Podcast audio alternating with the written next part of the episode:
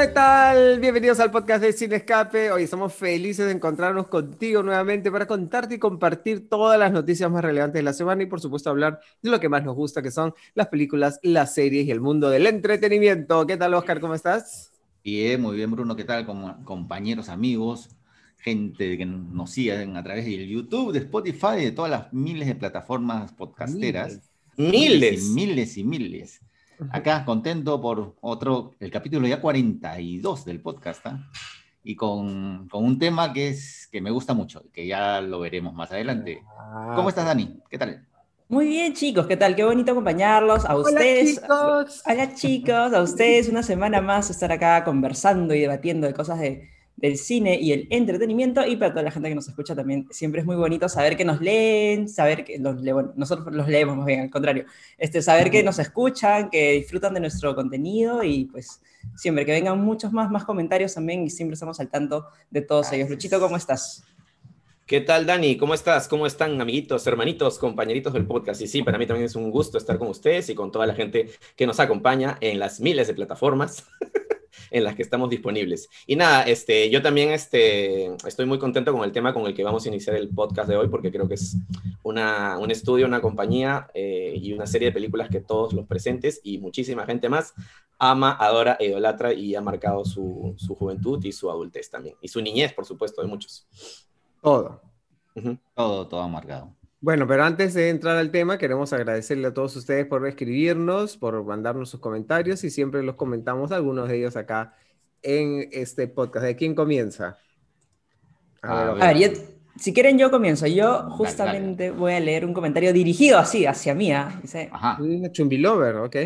No, no, no, no, exactamente.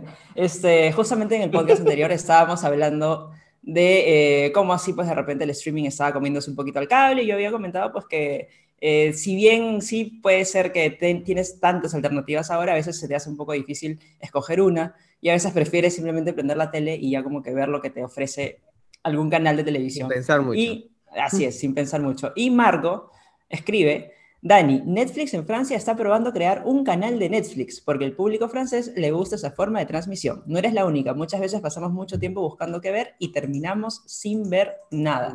Y efectivamente, este, justamente a raíz de ese comentario, Ginito, nuestro productor en las sombras, nos pasó un artículo muy interesante de La Vanguardia en el que sí, efectivamente hay un canal de Netflix que está probándose en Francia y veamos pues si tiene éxito y así lo, eh, bueno, lo aplican de repente a, todas la, a todo el mundo. Y también hay un botón de shuffle que estaba en desarrollo, que también lo comentamos en un podcast anterior, que también estaba en prueba. Así que, pues, de repente eso facilita las cosas para los indecisos en algún momento como yo. O sea, un canal tipo un canal de, televisión convencional, que, que hay una programación establecida y que tú prendes y ves lo que hay, así. Es ese estilo, claro, dentro de la plataforma de, Netflix, que es lo que se entiende, ¿no? Entonces ya ah. tienes como que un canal en el cual todos los ¿eh? suscriptores pueden ver al mismo tiempo el mismo contenido, ¿no? Digamos. Claro ya de una parrilla. Ahí sí aplicaría el chiste que, este, que le hacíamos a Antenor, nuestro veterano coordinador de estudio. en, qué canal dan Netflix? Ahí se aplicaría. Claro, claro, claro. Mira, varios años después de estudiarlo, Netflix va a sacar su canal. En realidad era un visionario, Antenor. Era un visionario, era un visionario el señor. A mí me parecería muy paja que lo hagan, que se implementen en todas partes y que compren América Televisión también. Ok. este, a ver, eh, Luchito. Bueno, eh, yo le voy a mandar un saludo a Giu Cruz, espero estarlo pronunciando bien, eh, que dice textualmente, Luchito, coincido contigo al 100%. Kid Bull, que es un corto de, de, Pixar, es mi favorito. Un corto muy lindo que enseña a los niños y a algunos mayores que los animales no son objetos, sino parte de nuestra familia y que merecen mucho amor. Saludos a Maca. Así que también le manda la maquita. Ahí está, ya está. este, a ver, yo voy a leer un comentario, es un poquito largo. No es largo, es una pregunta así bien específica. es este Tarugo, se llama Tarugo. Espero que sea medio japonés, sino que sea un sinónimo de, ¿no? Tarugo. O es, su chapa. O es su chapa, sí. Chicos, saludos desde Arequipa. Torugo se llama, Torugo. A Te has dicho tarugo a torugo, no te pases. Torugo.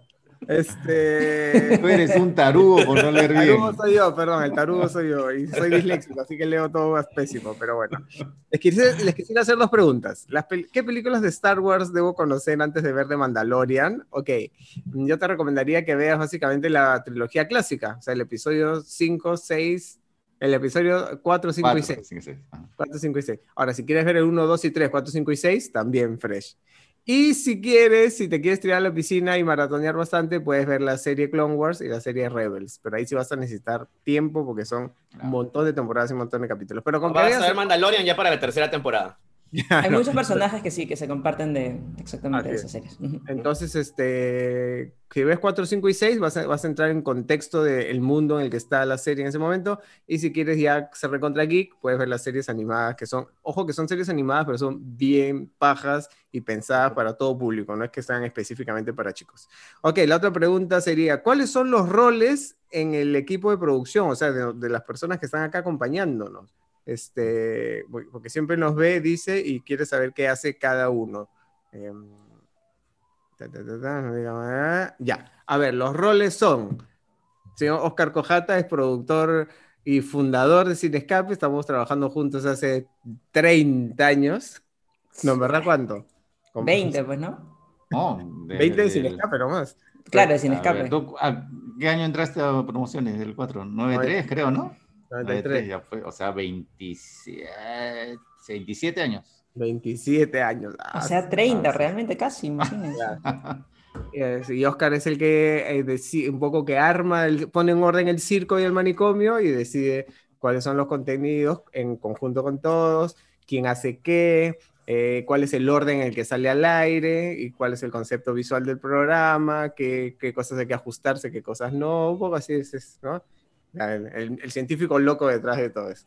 Danielita es nuestra editora en chief de todo lo que es digital, todo lo que ustedes ven en redes, en la web, en Twitter, cualquier cosa mal escrita, es, es su culpa. Sí, probablemente. Pero también eh, es la encargada del programa, la secuencia famosos en las redes. Uf, ¿no? La secuencia ahí- así, más, más escandalosa, burbujeante. está ahí al- en, el, en el chisme. En el chisme, sí. Normalmente es la secuencia que abre cada programa, así que es- Claro, así es, así es. La responsable del rating. Y trabaja con nosotros hace cuánto? También como de 15 años. Como Sí, sí, 80 sí, mil, sí. no, como 10, 11 años más o menos, imagínense. 11 2000, claro, 2010. Cuando Ya estás vieja, eh. en Y, y- y- y cuando, cuando llegó, se demoró como dos años en hablar, Ah, además. sí. Mira, y ahora estoy acá en el podcast. Pensábamos ¿Quién que- diría? ¿Quién Sí, diría? Que era muda. Pensaba que era mudo porque era así todo. No hablaba con nadie. y Pensábamos bueno, que nos quería matar.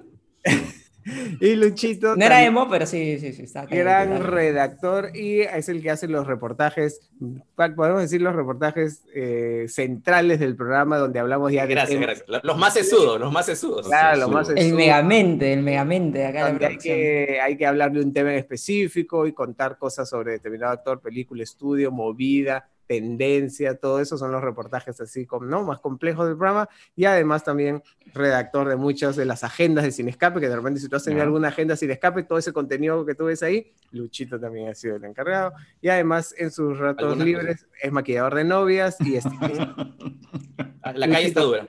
¿cuántos años con nosotros? Wow, como Todos 21, también. 22. Sí. ¿Cómo va a ser? Si tenemos 20 años, Lucho, Claro. vamos a tener 21 o 22. Ah, perdón, perdón. Entonces, este, hay dos años que. Ahí, ahí entraba Melcocha, ¿no? Como un pie. Sí, sí, es imbécil. Ya, Pensé que ya 22 teníamos más de 20 años. Lucho, bueno, Lucho, es que- por favor, por favor, te estamos dejando muy bien, Lucho, por favor. Nosotros también que ya queremos que el 2020 se vaya, se acaba Sí, de morir yo creo que es. Maradona, todo, pero... No, bueno, yo, yo ingresé, 20 yo ingresé al programa cuando estaba a punto de cumplir eh, el primer aniversario, me acuerdo, ¿no? Así que sí, pues, si el programa tiene 20, La, Y la sí. 19, pues, ¿no? Luchito apodado Lucho Lobo porque es peludito y Luchopedia porque es muy, muy erudito. velludo, velludo en, en todas partes menos por acá. Sí. Lucho Lobo ya vino con esa chapa, parece que la venía desde antes, y Luchopedia, porque como se darán cuenta, tiene siempre el dato correcto y preciso para cada instante, no solo del cine, sino Qué de la... responsabilidad, Dios mío. Y además un eximio lector, que es algo que se agradece porque siempre tiene referencias de todo. Voraz. Así No, No, tanto como quisiera, pero bueno, ahí estamos. No, aparte, este, eh, contiene, ¿no? El, lo que es un requisito indispensable para trabajar en Cinescape y en Tech, que es tener buena ortografía, pero Lucho ya es el, nuestra Marta Nuestra Hildebrand, Marta pues. Hildebrand. ¿no? Claro. Este, ¿Cómo se nota que no conocen a mi papá? Solamente voy a decir eso. Es así, pero Imagínate, ¿ah? No. Papá le corregir, mi papá le corregiría cosas a Marta Hildebrand. A su madre. O sea, tu papá me agarraría cachetadas si me cu- cuando cómo escribo, Sí, cómo hablo. tenemos unas discusiones, tenemos, Dios, pero ya ese es otro Bueno, tema. Este, así que bueno, respondiendo a la pregunta, faltas tú, Oscar, tu, tu pregunta. mis saludos para aquí para el joven, para el señor, para el caballero Ricardo Dosa. Ujú. Que dice felicitaciones a todo el equipo, los estoy siguiendo creo que desde el tercer podcast, ¿ah? O sea, te falta escuchar el 1 y el 2, pues, ¿no? Ricardo, por favor. Si no, no tienes la colección completa. Claro, la Claro, colección completa. falta. Y nunca he parado de verlos, dice. Tenía solo Netflix y HBO y luego sus recomendaciones. Ahora también se va a poner Amazon y después del capítulo anterior, dice, se manda con Disney Plus. Ah, sí. Y si hubiera un servicio de streaming de fútbol y noticias, definitivamente dejaría el cable. Lo mismo digo, este, querido Ricardo.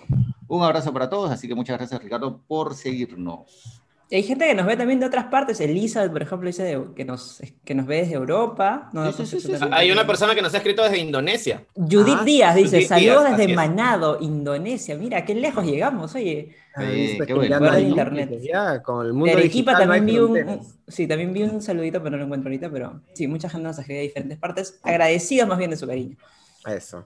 Y hoy Muy día el tema principal es eh, a propósito de una película memorable que marcó un antes y un después y que tiene el lujo de ser la primera en su rubro. Estamos hablando de Toy Story, que ha cumplido 25 años, la primera película hecha en una computadora, el primer largometraje hecho de manera 100% digital. Eh, y además marcó el inicio de una de las empresas más queridas y adorables del mundo, que es Pixar. Así que hoy día vamos a hablar de Pixar en el podcast de Cinescap. Que Oscar es fan de Pixar, por eso Sí, tiene su polo de Pixar. tengo, mi polo de- y tengo mi colección de Pixar, Mira qué al chévere. menos de los primeros, la- los primeros años, Ajá. en en Blu-ray, mira qué lindo, ¿ah? Aquí hay toda la historia de Pixar. Zully, está, mira, Toy Story, Ah. este bicho. Ah. Qué bacán. Están todas, están, están todas, todas, todas, todas. Qué bonita esa colección, hasta- nunca la había, no la había visto, mira. Hasta Toy Hasta Story, Toy 3. Story 3. Lo que no está, nunca entendí por qué es Buscando a Nemo. Que, Que, que que es- sí debería estar ahí. debería estar, Claro. obvio, sí, pero así. Sí, soy súper fan de Pixar, me encanta, me encanta Pixar, este, no solamente por su maestría, pues, este, en la animación, ¿no? Sino por la- las historias, ¿no? Las películas de Pixar, este, eh, pueden ser disfrutadas tanto por, por niños como por adultos, ¿no? Siempre hay una doble lectura ahí. ¿no? Y, y siempre nos dejan pues mensajes bonitos. Entonces, eh, sí, me encanta, me es- encanta Pixar y más que, no solamente Pixar, sino yo creo que todo el genio de Pixar se debe a un, a un hombre que para mí quizás sea más que Spielberg, creo, ¿ah? que es el señor John Lasseter. John Lasseter, un genio absoluto, un, un Sí. tipo que he tenido la posibilidad de conocer un par de veces y es, una vibra y una energía increíble y un tipo con una visión, pero está como que ni siquiera un paso adelante, está un kilómetro adelante del, del resto. Sí. Este, y, y bueno, em, vamos a hablar justamente de la trascendencia del estudio y además eh, va a estrenar pronto, el 25 de diciembre, va a estrenar su, su nueva película que se llama Soul, que va a ir Soul. directo a Disney Plus. Estaba pensada llegar a los cines, pero como sabemos la coyuntura sigue compli- complicada para los cines, entonces la van a soltar en Disney Plus. Em, Sí, sí, me creo acuerdo que Soul... Perdón, Bruno. No, te interrumpí, por favor. no, que me acuerdo que la, cuando la primera vez que vi Toy Story, creo que todos tenemos el recuerdo de ir al cine a ver qué es esto, ¿no? Que igual venía como Pixar, no era Pixar todavía, venía bajo el paraguas de Disney, ¿no? Entonces era una película de Disney eh, sobre los juguetes que cobran vida, ¿no? Y, y creo que todos salimos fascinados y todos salimos, yo soy tu amigo, fiel, cantando la Sí, canción, ¿no? claro. Este, Creo que esa es la canción más pegajosa de todo, de todo el catálogo de Pixar, me atrevería a Sí. decir. Y eso que tiene varias otras por ahí, pero creo que esa Sí, es sí, la, sí. la más pegajosa. ¿Tú qué ibas a decir, Luchito? No, eh, iba a hacer otro comentario de Sol, pero que ya lo haremos más adelante. Pero ya que estamos en Toy Story, eh, recuerdo que alguna vez leí que John Lasseter, eh, cuando todavía estaban en la producción de, de la primera Toy Story, que como ya dijimos es la, el primer largometraje totalmente digital de la historia, este, había muchas dudas, pues, ¿no? Al respecto de esta película, porque imagínense, pues no iba a marcar un hito y no se sabía si iba a ser exitosa o no. Y John Lasseter recogió un una idea, un comentario que en algún momento había hecho Walt Disney, ¿no? Que no había que quedarse en la parte técnica o artística de una película, por muy deslumbrante que, que esta pudiera ser, ¿no? No había que quedarse en la parte tecnológica, ¿no? Sino que la historia era súper importante, porque con los años, y esto lo dijo Walt Disney, ¿eh? Eh, con los años, este, los avances técnicos iban a quedar obsoletos y una película de repente ya iba a, a envejecer en la parte técnica eh, y ya no se iba a ver tan bien, pero si la historia era buena, si la historia era atractiva, divertida, potente, conmovedora, emotiva, esa película iba a ser no iba a pasar de moda, iba a estar siempre vigente, iba a ser inmortal, y eso es lo que pasa, creo, con Toy Story, ¿no? Con la primera, o sea, que, digamos, la animación digital, obviamente, ya este, se ve un poquito eh, primitiva para lo que ahora se puede hacer, pero igual sigue siendo una película magnífica por, por todo lo demás, ¿no? Por la historia, por los personajes, por, por, los diálogos, ¿no? Y por todo lo demás, sí, sí. Dani, ¿te acuerdas tu primer Toy Story? Mi primer Toy Story, ¿era el 95? Sí, ¿no? 95. Uy, no. Estoy en el nido, no, una cachetada. Probablemente estaba en el colegio y esa película la debo haber visto en casa, no, no, no recuerdo haberla visto en el cine, la verdad. Ah, este, pero ya después a las otras Toy Story sí ya les agarré más el gusto hasta que salió la 4, que no me gustó tanto. Pero, pero sí me acuerdo que fue en su momento cuando la vi, que no la vi exactamente en su estreno, sí recuerdo que fue una película que me, que me llamó muchísimo la atención, por supuesto era algo que no había visto antes, pero una película animada de ese tipo, eh, en general película animada, este, era algo totalmente revolucionario para, para ese entonces. Y ya luego, ahora que uno la ve ya de grande o la revisa otra vez, la historia es tan potente que hasta te puedes olvidar de repente del estilo de animación, como dice Luchito, que ya, claro, por supuesto. Ya envejeció un poquito, ¿no? Sí, ya envejeció un poquito, ya se ve un poquito más este. Pero, los gráficos un poquito duros de repente para lo que ya estamos acostumbrados con el estilo de ahora, pero de verdad que la historia es.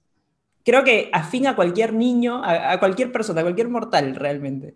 Sí. sí. No, es, es una historia para mí perfecta, redonda. Mm. Y, ya yo no sé si, si, esto estuviese planeado de antes, de hacer una, la, la primera película animada por computadora sea de juguetes, pero eso incluso ya este, favorece a que 25 años después uno de verdad la, pueda seguir viendo y no, no solamente se vuelva a quedar atrapado por la historia, sino que no repare en que pueda ser una tecnología obsoleta o algo, porque son juguetes. claro. Este, la, gente, la gente de Pixar no, tiene tantas texturas ni cosas, ¿no? O sea, sí buscó que fueran juguetes. Eh, sí, la elección de los juguetes fue adrede, porque con la tecnología de aquella época cuando querías este, recrear cosas orgánicas, digamos, seres humanos, animales, se veían pues justamente así, plásticos, rígidos, entonces por eso la elección de los juguetes fue, fue ideal, ¿no? Ah, inteligente. Inteligente. Vivo, claro, vivo mi tío John Lasseter. Vivo mi tío después ya con las siguientes entregas, sí, ya pues se afinado, a pesar de que son juguetes, se ha afinado un poquito más los detalles, de tipo que las texturas de la, de la, ropita, ya, claro. Y, Pero... y considerando que, que, la siguiente película este, de Pixar fue Bichos, era todo un tema de la naturaleza, y como ahí sí hay muchos detalles, mucha textura, sí fue un salto cuantitativo, ¿no? En, cuanto a la, animación, o sea.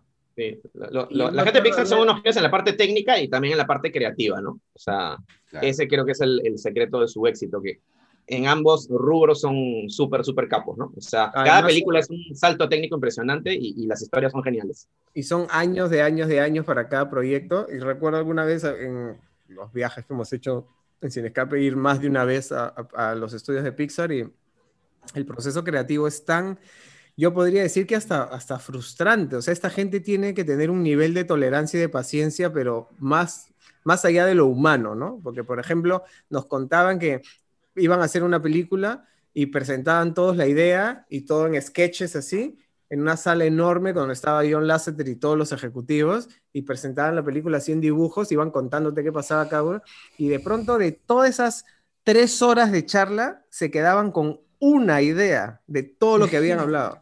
Y John Lasseter decía, ya, nos quedamos con el momento en el que se suben al carro y se escapan en el bosque.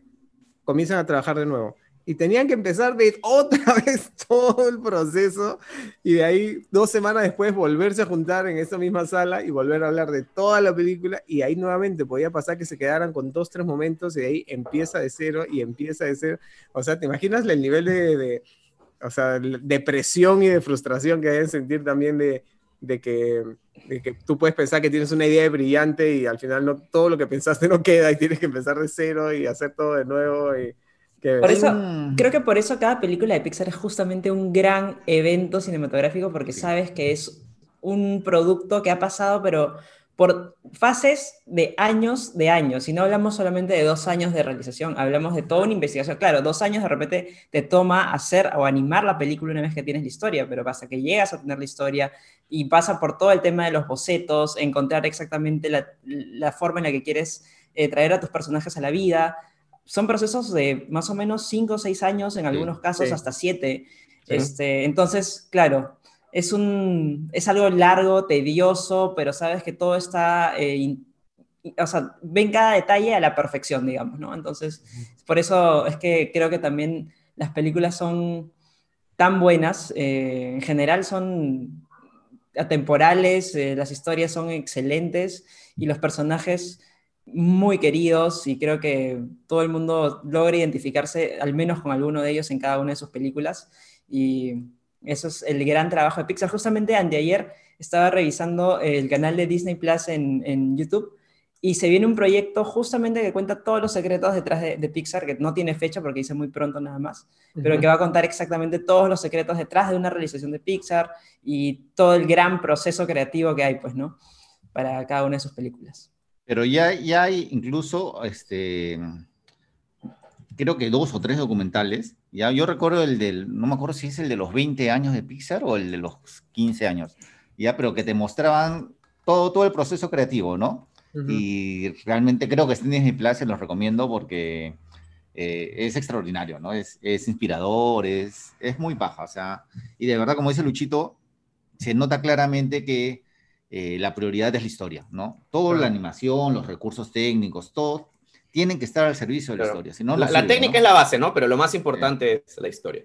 Quizás este, a Michael Bay debería darse un paseíto por Pixar para que pueda entender eso. Sí, y yo les hablo se llama Por Dentro de Pixar, por si acaso. Es una, es una, es como, un club, el local que tienen en San Francisco, o sea, literal, está todo esto lleno de áreas verdes y, y cosas así preciosas, es súper cálido, y además una particularidad que tiene que además justamente promueven que el proceso creativo fluya es que no hay horarios. O sea, solamente hay deadlines. Tú dices, señor este, Luis Vistolfi, usted tiene que entregar su, su chamba en, diciembre a las 10 de la mañana, tal día. Ah, Tú ya ves si trabajas de madrugada, el estudio funciona 24 horas. Tú puedes ir a tu computadora a las 3 de la mañana y va a estar abierta con tu llave, trabajas hay snacks, hay comida, hay canchas de fútbol, piscina, gimnasio, masajes. Este, un ambiente súper lúdico, ¿verdad, Bruno? Sí, sí, sí. Es, es, como, digo, como un club. como América. Igual, bien, sobre todo en lo cálido, en lo cálido. Este, es este súper, este, mm, como te digo, parece pues un club de entretenimiento y lo único que te piden es cumplir tus, tus, tus, fechas de entrega, ¿no? Ya tú ya ves en qué momento lo haces, cómo lo haces, si haces todo la última semana o si haces un poquito cada día, ya, ya ves, ¿no? Este, así que también tiene... tiene... que ser, de hecho, un ambiente que fomente la creatividad, ¿no? O sea, y los resultados este, están a la vista, ¿no? Mira, es un método que les ha funcionado. repasemos, repasemos la filmografía de, de, Pixar y creo que vamos a coincidir en que, en que este, claro, hay unas que nos gustan más, otras menos, ya, pero todas tienen un estándar de calidad impresionante, ¿no? Pues, Toy Story, de ahí Bichos, de ahí Toy Story 2, Monster Inc., este, Buscando a Nemo, joyón. Los Increíbles. Uno de los puntos altos. Tremendos. Cars, ¿no? Que como, como comentábamos antes de, empezar la grabación con, con, Luchito y Dani, ya este, que, que Dani nos decía que no, no, no, le gustaba tanto. Ya las películas de Pixar siempre tienen dos niveles pues, de lectura, ¿no? Uno para niños y otro para, para adultos. Y yo creo que Cars sí solamente está enfocado a niños, ¿no? Y es una película que, súper taquillera y que creo que en, términos de, merchandising los, niños, los niños del mundo entero aman a Cars, ¿no? Así es, así es. De ahí, después de Cars viene Ratatouille, que quizás para mí es la segunda mejor película de Pixar. está de todas maneras en mi top 3. Y, y, cómo puedes imaginar, o sea, que, que, sea una película tan adorable y el protagonista es una rata?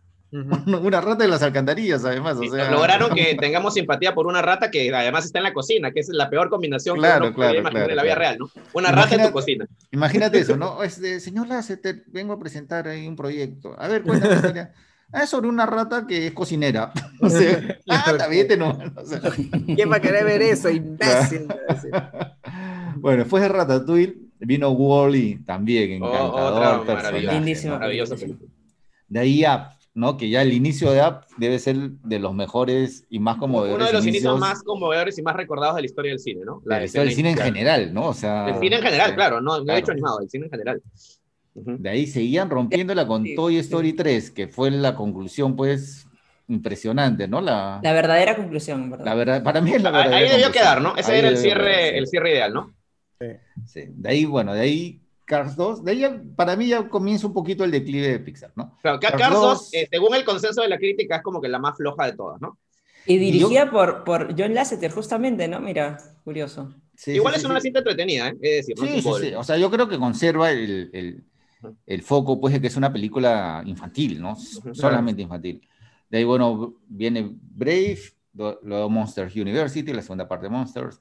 Intensamente, que yo creo que ahí sí se cierra la gran etapa de Pixar, ¿no? Con El- el, un eh, peliculón Ya que estamos en también, ¿no? intensamente, yo creo que otro de los grandes méritos de Pixar es que muchas veces toca temas muy, muy complejos, eh, oscuros, complicados, pero Sí. lo hace de una manera muy entretenida y encantadora, ¿no? O sea, si ustedes se ponen a pensar intensamente, ¿qué cosa es? ¿Cómo funciona el mecanismo de la mente humana, ¿no? Ajá. Este, Coco, nuestra, que ya la vas a mencionar ahorita, nuestra relación con la muerte. Y ahora Soul en diciembre, que es una película que va a meterse pues en este tema de, de la propia naturaleza del alma humana, ¿no? Entonces es, es Claro. genial y, y- y los avances se ven geniales, así que no dudo que va a ser una, un- un- otro clásico de Pixar, ¿no? Pero bueno, continuamos con la filmografía. Bueno, de ahí uh, vuelve a tener un punto para mí bajo con The- el buen dinosaurio. No le he visto esa, por ejemplo. Es la que tampoco. me Un gran, dinos- un gran dinosaurio creo que se llama Sí, sí, sí, un Sí. gran dinosaurio. Con Yo la vi, me Arlo. pareció, me pareció ch- chévere, muy Sí, bonita. es una película bonita. bonita, promedio. Bonita. nada más. Sí, ¿cómo, cómo está? Bonita. Bonita. Ya. Claro. Y al- luego vino Finding Dory, o sea, Buscando a Dory, que no me gustó tanto. pe- A mí tampoco me esperé- gustó. la esperé Es que creo que muchísimo. teníamos expectativas muy grandes por lo Sí, de sí, por sí. Buscando a Nemo, ¿no? Que, era una película extraordinaria. Y ahí el personaje de Dory también era muy No, divertido, era- sí, claro. pero era un complemento en la historia. En cambio, ya darle más peso a Claro. Dory, sí, ya como que se desgastó rápido el asunto El amnésico. y chiste repetido, pues, ¿no? Sí. Claro. Bueno, de ahí vino Cars 3, luego Coco, luego Increíbles Coco, ¿ah? 2. Coco, una de mis Coco favoritas. linda también, ah, es verdad. Sí. Increíbles 2, que eh, está viendo que es la más Coco taquillera, la más taquillera de Pixar en Estados Unidos, increíblemente. Y de lejos, ¿ah? Ah, ¿No es a nivel mundial también? Porque Ah, eh, No, No, eh, no, a nivel no, mundial no, creo no. que es incre- la secuela de Increíbles. Esta, pues. por Sí, esa, Los pues, Increíbles 2 es la, la tercera película más taquillera de la historia animada, ¿no? En general. Ah, o sea, o sea, O la- sea- es la más taquillera de Pixar en todo. sí, sí, sí. sí, sí. sí, sí, ah, tú. Increíbles Más 2 de es la más taquillera de. Pixar en todo. Sí. Bueno, de ahí viene Toy Story 4, que no me gustó mucho por el final, sobre todo. ¿Cómo van a separar, pues, a Woody? Y es una exprimida de limón, ¿no? Sí. y- Además es raro porque yo muchas veces este, no solamente leí, sino que en las entrevistas que le pude hacer a John Lasseter, me recontraseguró y prometió por la Sara y todo que Toy Story quedaba en la 3. Pero Ahí- hay ahí- un- Por eso, pero ahí, ha- ahí ha tenido que ha, ha debido intervenir otros, otros criterios para Ya hacer. el directorio Disney. pues. Este es el criterio. Sí. Claro, claro. Porque, claro. como El te digo, chinchín. el mismísimo Lasseter, él ya dijo y redijo y redijo, y a mí también me lo comentó en una entrevista, que ya Toy Story, Sí, la pues, 3, Es que debió haber quedado ahí, creo. pero bueno. Y de ahí, Y el Y final de de, ahí- Toy Story 4 además es como para que sigan haciendo más, ¿ah? O sea, está pensado como para que... Es un Sí, final claro, abierto. es además. como una, trilo- una nueva trilogía, porque Una ahora falta trilogía. que, que se reencuentren, pues, este Buzz y, y Woody. No, pues, sí, ¿cómo van a separarlos, Así pues? que Pues, probablemente ni sigan exprimiendo ese limón. Y, y finalmente la- lo- la- el estreno de este año, afectado por la pandemia y todo, Onward, ¿no? O Unidos, que sí no me gustó casi nada. sí. Ahí Sí, te das cuenta que No no parece, como siempre de- decimos, no parece una película de Pixar, ¿no? No Ni- está la ni, Lasseter, ni pues, en, ¿no? ni en el look, ni en, Así es. ni en el desarrollo de Parece, la sí, parece más de Walt Disney Animation. sí. O DreamWorks. No, ni siquiera de DreamWorks o de Blue. Sky. Yo sí la pondría parecida a Frozen, por ejemplo. O sea, sí siento que hay esa, ese tratamiento de los personajes, bueno, incluso ya DreamWorks, pero, pero no sé, no le he visto, no le he visto, he visto los avances porque, bueno, me, me tocó cubrirla, incluso sin ver la película, pero no he visto la película todavía.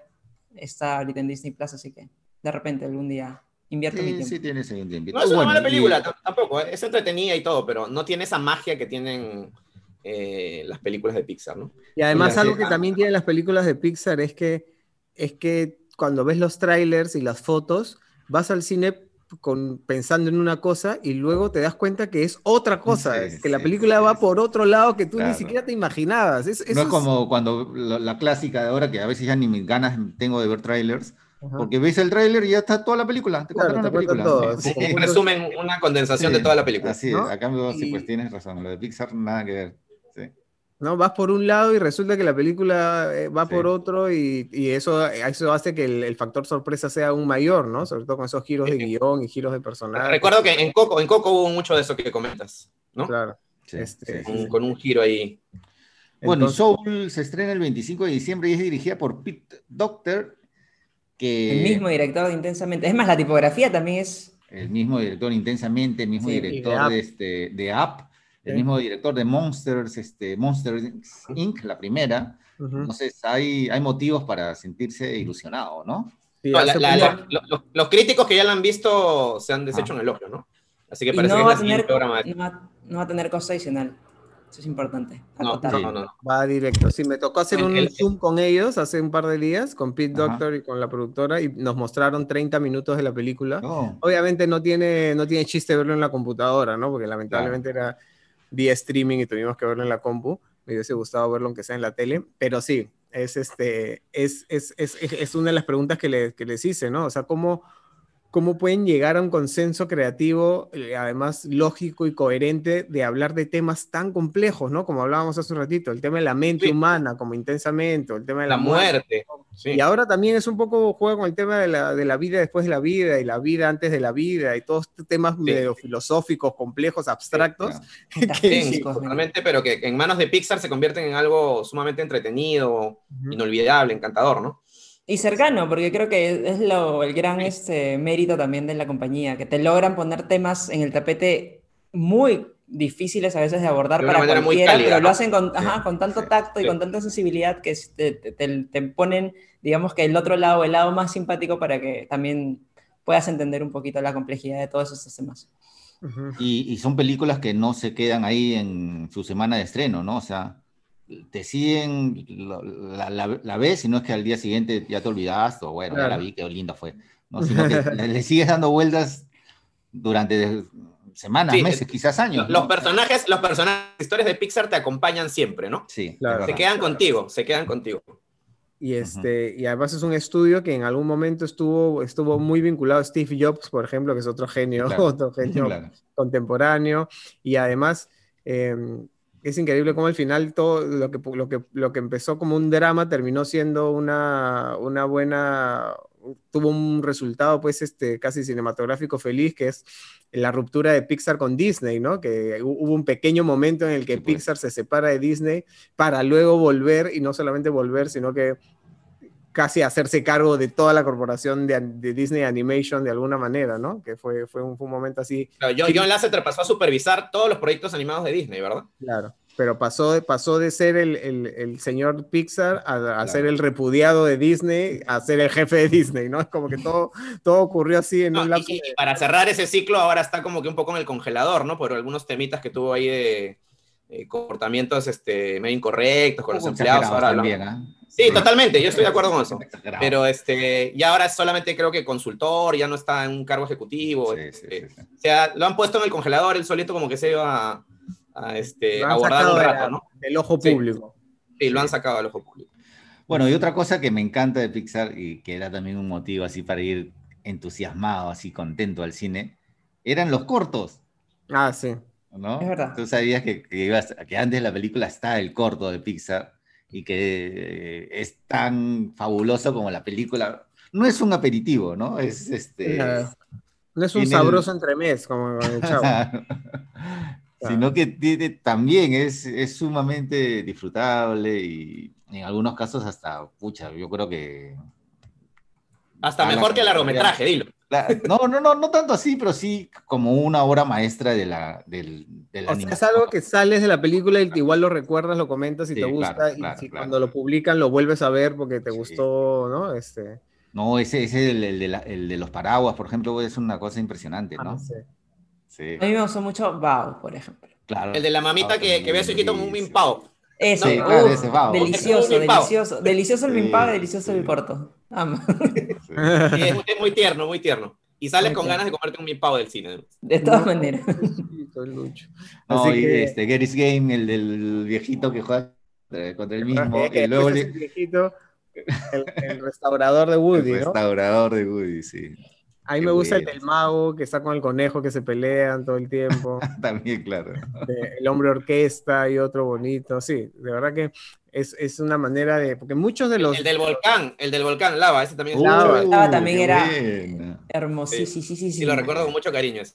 Muchos de los, en Disney de los además, directores que, que ahora Oh, están a, a- la cabeza largo, de largometrajes empezaron haciendo estos cortos. Así es. Muchos de ellos eran productores y diseñadores de los cortos y debido al éxito de los cortos después se les dio la, la oportunidad de hacer este, una película. No me acuerdo qué película era que me tocó cubrir también este, de Pixar. Creo que, ah, fue Up, ya me acordé. Cuando se estrenó Up, nos llevaron a los estudios y conversamos con todos los técnicos y todo, pero algo que me llamó la atención es que hicimos visitas de estaciones como si estuviésemos hablando de una película de live action. O sea, por ejemplo, entramos a hablar con el jefe de vestuario. Tú dices, ¿cómo es el jefe de vestuario? Si es todo digital. Pues no, había una persona que se encargaba de buscar texturas de telas Claro. y cómo caían las telas y cómo Claro. estudiar el movimiento de las telas para hacer la ropa de los personajes.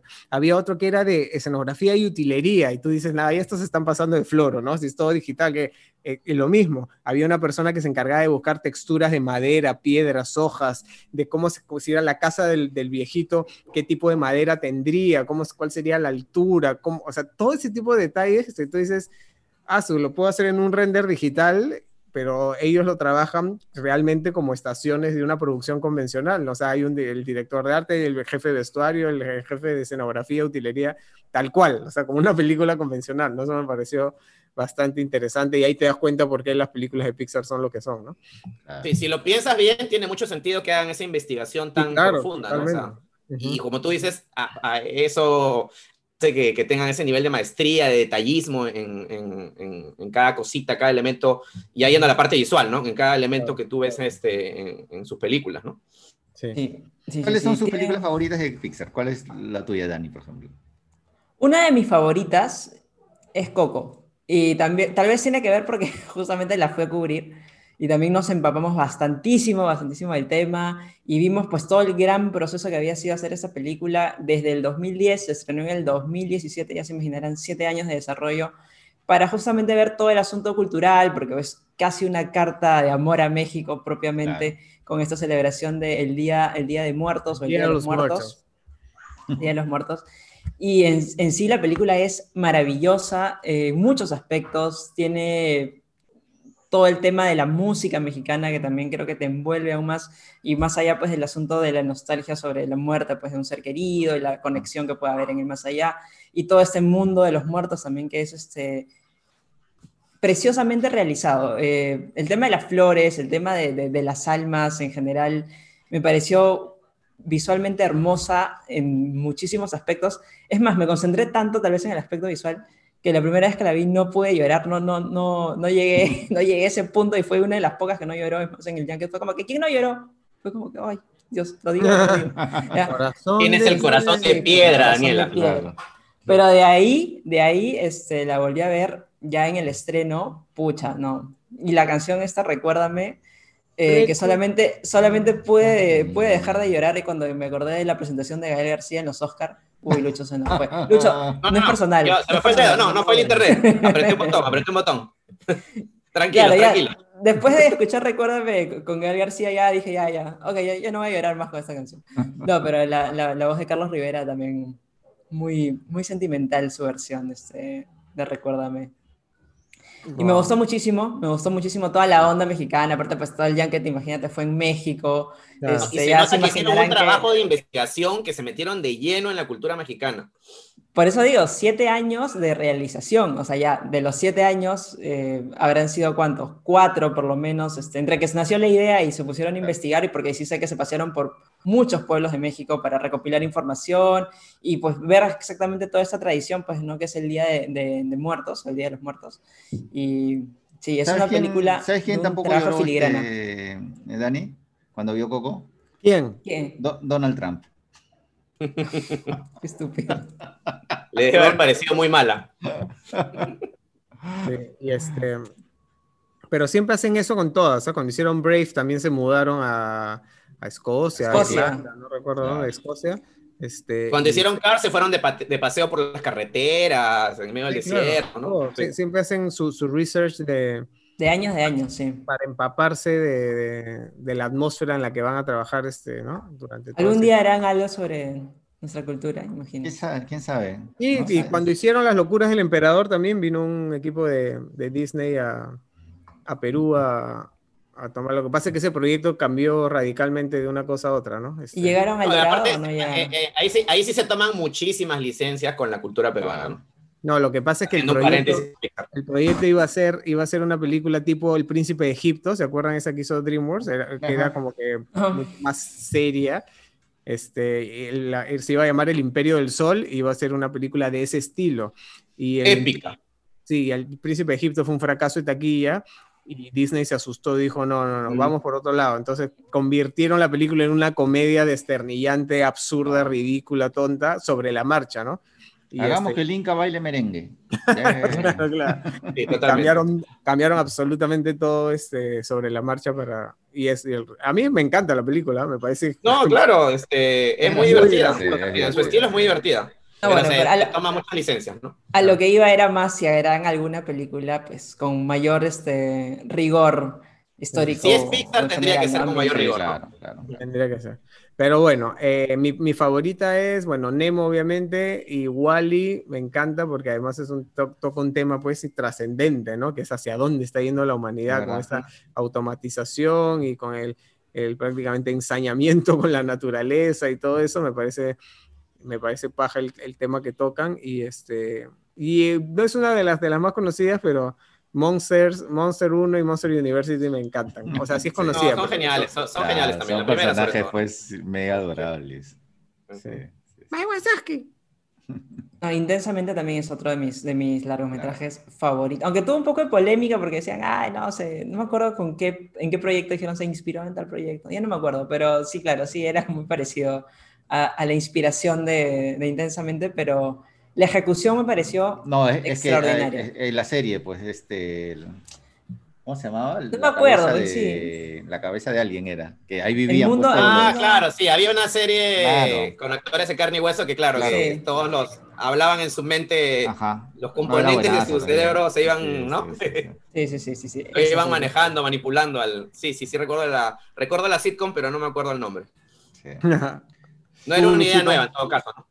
A mí me gusta muchísimo Wally y Ratatouille. Este, en Ratatouille, qué bestia. O sea, prácticamente te sientes, yo, bueno, yo no estaba en París, pero te sientes como si estuvieras en, en- en la ciudad, ¿no? Las texturas, el, Faltan los ambiente, olores nomás. Sí, falta, falta que, fa- faltaba solamente eso, que tuviera los olores de la ciudad y los olores de, de la, de la cocina, ¿no? Volviendo un poco a Wally, que también es una de mis favoritas, o sea, es increíble como un personaje que es un robot, que solamente es una, o sea, en teoría es solamente una suma de tuercas, circuitos este, y placas de metal, Y no habla. puede llegar a ser tan expresivo, tan adorable Ah. este, y, y tan humano, ¿no? Este, Ah. Es un, un súper mérito de Pixar. O sea, que bestia. Wally es un personaje entrañable, para mí al mismo nivel que E.T., el extraterrestre. O sea, es este, eh, realmente un personaje adorable, ¿no? Y, y- y es puro metal, ¿no? O sea, eh, y la película en sí. Y también nos jala, nos jala un poquito a la oreja, pues, ¿no? Hacia dónde nos está llevando la, Sí, la claro. tecnología, hacia dónde está llevando la tecnología, Un la movilidad en poquito. general, ¿no? Todos vamos a Un terminar poquito, gordos así poquito, sin como- mover, Sí, claro. Con un control remoto.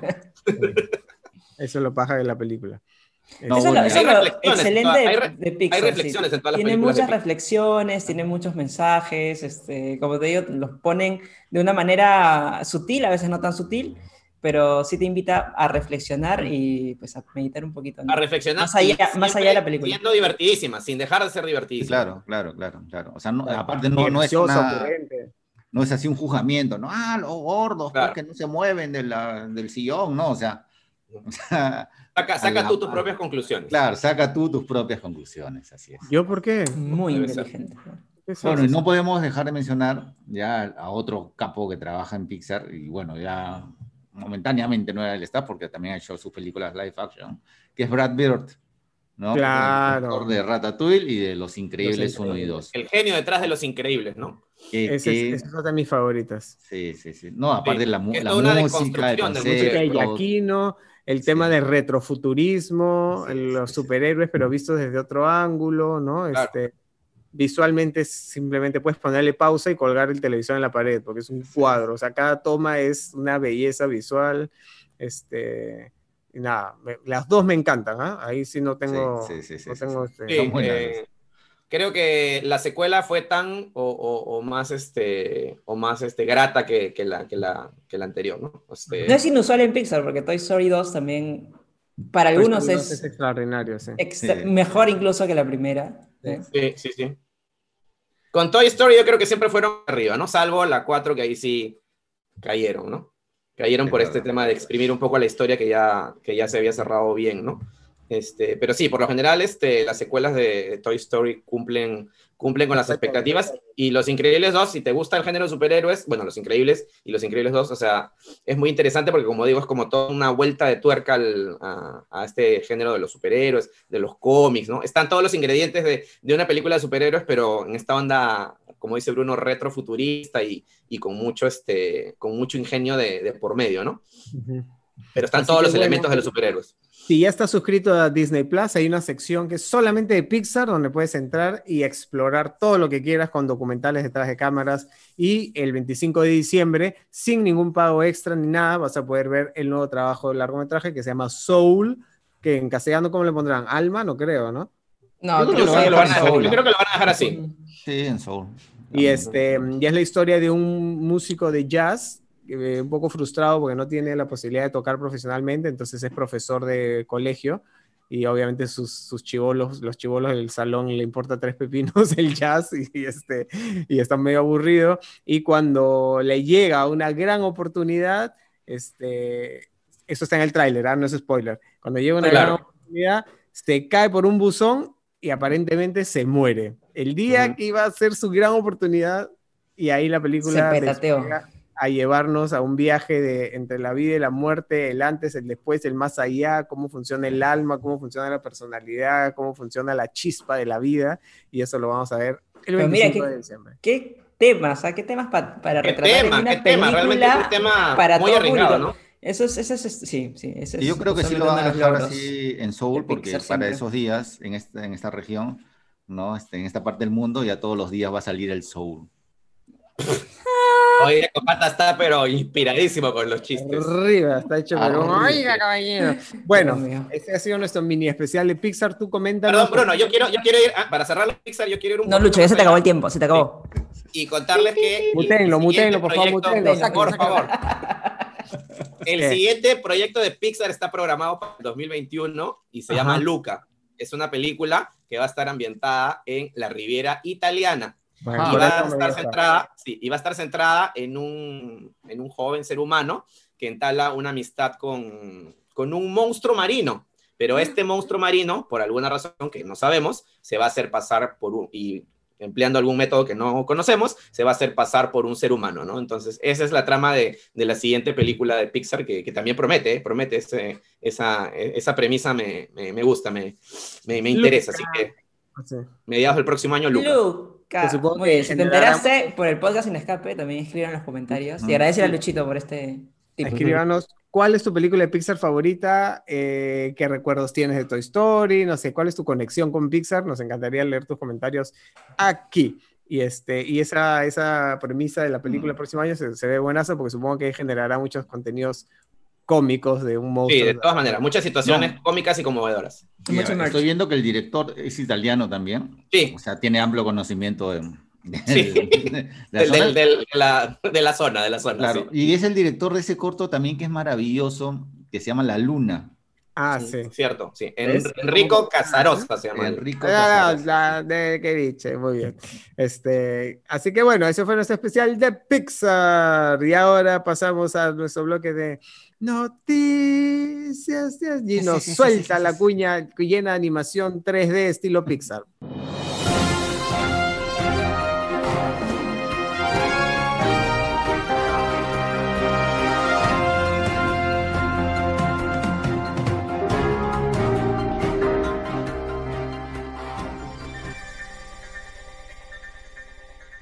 Ahí está.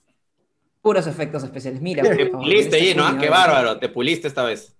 Y por supuesto tenemos que agradecer a nuestros amigos del Logitech, que son los que nos dan Ah. eh, todo nuestro equipo Así es, así es. técnico para que podamos hacer este Así podcast es, así es. semana a semana. Y tenemos Bien. las camaritas, los micrófonos, se conectan súper fácil por USB, no tienes que complicarte haciendo settings complicados.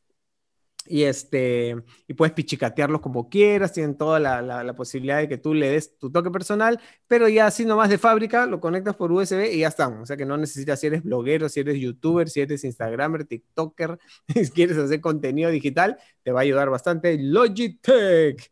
Y bueno, vamos ahora con las noticias más relevantes, picantes y burbujeantes de la semana. Daniela, tú que eres prácticamente nacida en Wakanda, cuéntanos por favor Por el color, sobre todo. Sí, cuéntanos la noticia. Estoy en ca- camino a, pero todavía me queda la mitad nomás. este, mm, sí. Bueno, eh, Pantera Negra 2, que había tenido la lamentable pérdida de su protagonista Chadwick Boseman para finales de agosto, se dio, sí, claro, finales de agosto, los últimos días de agosto, nos enteramos de, de toda esta trágica, trági- trágico suceso en realidad, que es más, la gente de Marvel tampoco estaba al tanto, y había pues una secuela planeada ya para que empiece su rodaje en marzo, los planes, por supuesto, tuvieron que caerse gracias a- al fallecimiento de Chadwick Boseman, pero ahora nos enteramos que el rodaje eh, ha sido re- retomado, los planes del rodaje, digamos, para que se empiecen a mediados del 2021. Todos se preguntan qué va a pasar acá, quién va a tomar la ¿Quién va a posta, quién va a tomar el mando. Por ahí se especulaba un poquito que podía ser este, Shuri, no exactamente que ella sea la nueva Pantera Negra, sino que de alguna manera pues este, tome la Pero piel eh, eso tendría sentido, ¿no? Porque como ya hemos dicho varias veces en el programa, en los cómics, eh, ella toma el manto de Pantera Negra en algún momento, ¿no? Entonces, no sería descabellado. No eh, sería descabellado pensarlo, sí, que ella podría ser la, la, la que siguiente. Wright sea la, la siguiente. Sí, yo creo que es la opción más, este, la, la opción más, eh, más probable. práctica, más fácil, Sí. más probable, ¿no? Por ahí los fanáticos han estado también como que, uy, no, yo no quiero saber nada de Pantera Negra si es que no va a estar Chadwick Boseman. Este, también han cuestionado el luto de Marvel, que ya se acabó el Pero, a- luto. a- amigo, amigo, ¿cómo haríamos? Claro, ¿Cómo Sí. harían? Y lo otro es que sí, por supuesto, la gente involucrada, los actores que son parte de esa franquicia, que creo que a nadie les ha afectado más la- el fallecimiento de Chadwick Boseman que a ellos y bueno, los familiares de, de, obviamente de Chadwick. Porque realmente eh, Boseman tenía pues una relación muy cercana con todos, con todo su elenco, con todas sus coestrellas y eran muy amigos todos. O sea, realmente, Parece que era un muy, muy buen este, tipo, ¿no? Sí, sí, sí. Muy sí. querido. Lupita Nyong'o, Leticia Wright, Angela Bassett, todos le tenían mucho cariño. Este, Danai Gurira también. Bueno, y si todos este, están de acuerdo con que se cuente una historia diferente, porque ya el, el director, eh, no me acuerdo cómo se llama, Ryan Coogler era, sí, Ryan Coogler, había hecho ya el, el guion para, para la siguiente entrega, que claramente ya no puede ser tal cual. Ha Claro, tenido ha- que ha volver a tenido- escribir. de hecho, ha tenido que rehacer todo, ¿no? Ha tenido que rehacer, exactamente, ha tenido que rehacer todo, guionista y director también. Este, bueno, me imagino que si todos están de acuerdo, es el camino que tiene que seguir y necesariamente hay el requerimiento de una secuela de Pantera Negra, pues no me imagino dentro del canon de Marvel también ya Es está que, es que un tirado y separado. y- Sí. Así que bueno, a mediados del próximo año eh, ya se retoma el rodaje para un estreno estimado en qué año, según el calendario 22 Marvel. era, pues, ¿no? Ah, 22. según el calendario, ¿verdad? Sí. No. Según el calendario, me agarraste porque no sé. Yo creo que va a ser para 22. tenía la fecha ya este, anunciada, me parece. Sí, sí, estaba, estaba en calendario, pero a ver. Para el ahora, 2022 está programado. 2022. Así que bueno, Para mayo del apenas- 2022. seguro ya irán saliendo fotos y algunas filtraciones que te mostraremos en las redes de Cines Y, y para terminar la idea, eh, Marvel ha dicho que no lo va a recrear de ninguna manera digital. Así que ya murió el actor, murió el personaje. Así que la película comenzará ya explicándonos qué pasó con este Pantera Negra, ¿no? Claro. ¿Cómo será, no? Ni siquiera Siempre- siempre usarán footage que no, usarán ni siquiera imágenes que no se usaron en la 1 o algo tienen que hacer. O podríamos usar un doble de acción con el traje para explicar algún, no sé, algún viaje de él, algún universo paralelo, qué sé yo, pero vamos Claro. a ver cómo lo, ¿Quién? cómo lo resuelven. Bueno, y ahora hablando de otra pantera, igual de famosa y de trascendente, Sí. la pantera rosa. Sí. Igual de aguerrida. Ponme la música de la pantera rosa, por favor, Gino, Turum, ponla, turum. De Henry Mancini, compositor extraordinario. Bueno, eh, va, a- va a regresar la pantera rosa en una, mm, en una versión que suponemos será mezcla de live action con, Sí. Sí. con Sí, va a ser. así. Va a El ser con el director director de Sonic. de Sonic, Jeff Fowler, y que va a usar la misma técnica que de tan buenos resultados le dio, pues, ¿no? Porque fue un éxito Es Maca está contenta. Ah, la, técnica es hacer un primer- una primera versión horrible de tu personaje Claro, y de ahí van a hacer- rehacerla. Van a- en el tráiler van a poner a la pantera rosa toda gorda, ni siquiera rosa. Para que la gente se queje, más- generar más alta tirada, expectativa en redes. claro, más tirada Claro. al rojo, Naranja. así igual naranja. Entonces ya la gente se queja, se hace todo un hype ahí en las redes. Claro. Y ya cuando estrenan ya. Ponen contentos con el diseño, con el diseño modificado y la película Claro. es Lo gracioso de la Pantera Rosa es que era un personaje ni siquiera secundario, era, un- era, era el logotipo de las películas que hizo Peter Sellers en los 60. Claro, claro. Que mira, si, uno, si uno puede hablar de que hay películas que envejecen mal y que no, no logran mucho calar en los años, la Pantera Rosa es una de esas. Traten de ver la Pantera Rosa en los 60 en esta época, es insufrible, No, insufrible. y yo me acuerdo que de chiquito, ya, yo eh, me encantaba pues la Pantera Rosa, el personaje animado, ¿no? Porque había y un día encuentro pues en la tele, ah, la película de la Pantera Rosa, y decía, pero nunca sale. Nunca sale, la misma que que la, la pantera rosa era un pretexto, ¿no? O sea, la pantera Claro. rosa era un diamante, ¿no? Era un diamante, era un Claro, diamante, entonces, sí. Le dijeron a un animador, ya créate un personaje para los créditos iniciales, finales, Sí, este, ¿no? sí, sí, sí. Tiene que ser rosa, como el diamante, y tiene que ser así mudo, porque no queremos gastar presupuesto Sí. en actores de voz, ya está. Pero fue tal el impacto claro. de esos pocos segundos en el que aparece este personaje animado que después crearon la serie animada Claro, que era lo más. parte de un equipo de animadores que habían dejado Warner Brothers, los, los geniales que hacían los Looney Tunes, los dibujos de Bugs Bunny, este, Pork y eh, Tweet y todos esos, pasan a, a- a hacer la Pantera Rosa y por eso es que son tan graciosos y tan geniales, aunque la Sí. calidad de la animación es pésima porque tenía muy Sí, poco sí. presupuesto, es muy mala la animación, pero nuevamente lo que hablamos de Pixar, ¿no? Lo que nos contaban y las situaciones eran tan graciosas que uno lo puede ver y matarse la risa y además, ¿cómo haríamos ahora en una película con la Pantera Rosa? Porque es un personaje que también no habla, es un personaje que Claro. no, no tiene voz, todos son... Es, Sí, pero ya dijeron que van a respetar eso, que sí va a seguir siendo muda la panterita rosa. Lo mejor es el cr- crossover de Don Ramón con la Pantera Rosa. sí, es verdad, es verdad. Así Ramón que- Valdés tenía cuerpo de pantera rosa. Lo va a poner ahí de apoyo. ¿sí no, Ahí ¿ves? Ahí está. Tal cual. Así que Por bueno, favor, eh, Gino, no, no me caes. por favor. Proyecto. Un proyecto que ya llega muy pronto, así que vamos a hablar de dos panteras. Y ahora nuevamente vamos con el superhéroe favorito, nuevamente, diría Daniela Chumbiray, está llena de noticias que nos va a contar con sus cactus de cabeza y al revés nos va a contar... Mi polo fail hoy sí, en verdad. Este, para los que no estén viendo, este, ya váyanse a YouTube para que vean mi- el fail de mi polo. Mis cactus los vi bonitos y cuando ya me puse el polo me di cuenta que estaban al revés. Están así, en vez de así. Sí, Cactus que están de luto. Cactus de cabeza. Bueno, están de ¿qué va a luto porque, porque Mujer Maravilla, no, en realidad es una buena noticia, pero medio agridulce. Mujer A. Maravilla va, va a Mujer Maravilla en 1984, la secuela. Este, confirmó su estreno para Navidad de este año, pero, o sea, confirmó su estreno para Navidad de este año en cines, pero al mismo tiempo va a llegar a HBO Max, ¿ya? Entonces, digamos que Warner ya ha sopesado un poquito el, el asunto... eh, Están yendo a lo seguro, pues, ¿no? Para chapar están yendo, sí, por es- todos lados. están yendo exactamente a lo seguro, quieren chapar justamente suscriptores para su plataforma Nuevos de HBO suscriptores Max, porque no va a tener costo adicional, exacto. que realmente uno de los grandes eh, proyectos que se había anunciado era la reunión de, de Friends, que nunca se dio, entonces digamos que se han visto un poquito desprovistos de, de material original, entonces después de lo de Tenet, este, igual han seguido, han seguido apostando por el estreno en cines, pero eh, tienen esta salvedad de hacerlo también en su plataforma de streaming eh, sin costo adicional, que es otra, otra de Ese, los este detalle es importantísimo. de- de- sí, aspectos importantes a resaltar sin costo adicional, a diferencia de lo que pasó con Mulan, que costaba 30 dólares. Acá pues vas a tener la secuela de Mujer Maravilla solamente con el costo de tu suscripción, que la verdad que no estoy segura cuánto es el costo de Y suscripción en- de. HBO Max. No, pero ¿y en Perú llegará HBO normal? a nuestro, ¿A nuestro No HBO creo. Go? Go. Mm, No creo, creo que, No creo que esa creo. política es solamente para Estados Unidos, pero ¿Y igual el hay que esperar. mundo qué va a hacer? Claro. La, la ¿El resto del ver- mundo? cines, sí. ¿Qué Yo quiero ver a? Calga. Claro, el resto del mundo, ¿qué va a hacer? La mayoría de países tienen los cines abiertos. Eh, en Sudamérica no sé exactamente cómo está la situación ahorita en otros países, pero Perú sigue cerrados, no tienen pinta de abrir tampoco en el horizonte inmediato. Así que por lo pronto, pues nosotros somos de los que no tendremos ni A ni B, ni HBO Claro. Max, ni, ni estreno en cines. Así ¿Qué que vamos a hacer? Vamos a contactarnos con alguien de Warner y les vamos a contar qué va a pasar porque es una película eh, más existirá grande el, el- año y no, no puede ser que Latinoamérica no la vea, o sea, es imposible. Algo, algo, Tienes la algo- opción, bueno, del VPN si quieres este, hacer tu, tu gracia de, de jalarte el HBO, o pues por supuesto el mercado alternativo, que creo que va a ser lo que muchos van a optar a fin de cuentas, porque No le des sé ideas allí. van a querer. No le des ideas allí, ¿no? No ¿Ya? no des ideas, sí. Acá, acá tengo el dato, eh, acá tengo el dato. tu tío, tu presupuesto tío, Luchito, tu tío de Estados Unidos.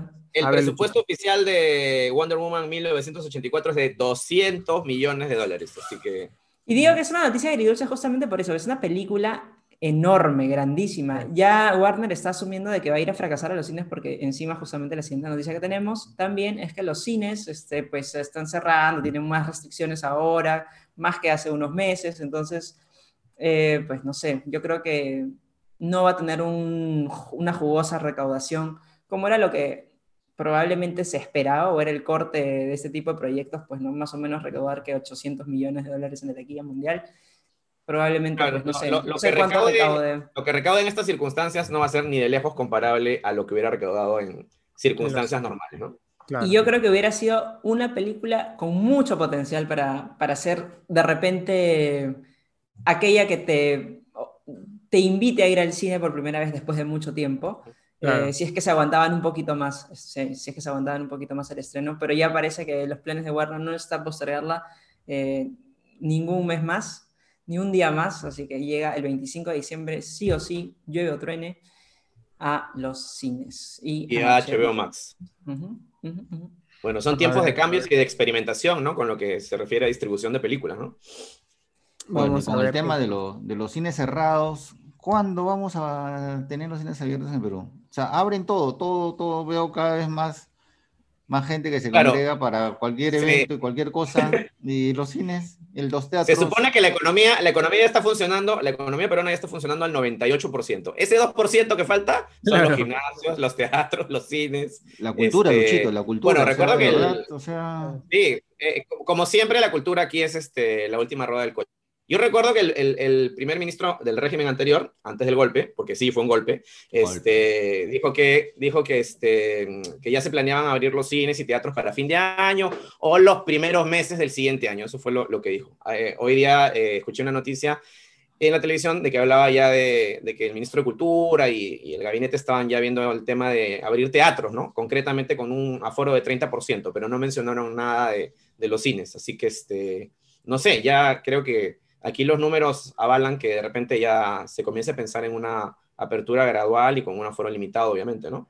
Cuando, cuando recién anunciamos que los cines no tenían planes de abrir hasta fin de año, realmente yo creí que no lo iban, o sea, que de alguna manera podía, podían abrir antes, no porque lo quisiera personalmente, sino porque pensé que realmente no íbamos a llegar hasta fin de año con los cines cerrados, pero realmente estamos ya, vamos a empezar diciembre, los Sí, tienen... to- todo indica que podríamos acabar el año con los cines abrir. cerrados, ¿no? Y O sea, sí, pues más probable, ¿no? definitivamente uno, uno, claro, más allá de que si uno quiere o no quiere ir, al final también piensas en la gente que vive de esta actividad y dices, oye, ¿de qué están viviendo ahorita? ¿Qué están Claro, haciendo en estos claro. momentos? Son Claro, cientos sí. y creo que miles de peruanos Miles. que, Sí, que miles, miles. no solamente Miles, es el cine maneras. como local y la gente que trabaja, los chicos y chicas que trabajan en el cine, sino también los proveedores, la gente que promueve la comida, los, los servicios, sí, sí. La- las, las industrias que traen las películas, este, los ejecutivos que trabajan, o sea, es un, de verdad que miles de personas, miles de peruanos que están ahorita en cero y el Perú siempre se ha caracterizado por, como dice Luchito, toda, yo entiendo que somos un país complejo y que hay muchas prioridades, pero también la parte cultural es importante, entonces no puede ser que todo, como dice Oscar, todo abierto ya. Es más, el otro día que. Oscar este, me trajo, a- vino acá a mi casa, tuvo la gentileza de hacerme una visita fugaz desde Miraflores hasta Surco. ¿Y qué me dijiste? Oye, las calles es como si no pasara nada, ¿no? Sí, o sea, Oye, el traficazo en traficazo, primavera, o traficazo, sea, traficazo. Chi- Chicos, chicos, supuestamente los bares no pueden abrir, en No, teoría. man. Todos los Sí. bares de Lima están funcionando como restaurantes. me- O así sea, es, Luchito. Yo el otro día me pasé por, por Miraflores por acá en la noche, todos los Berlín, bares abiertos, ¿ah?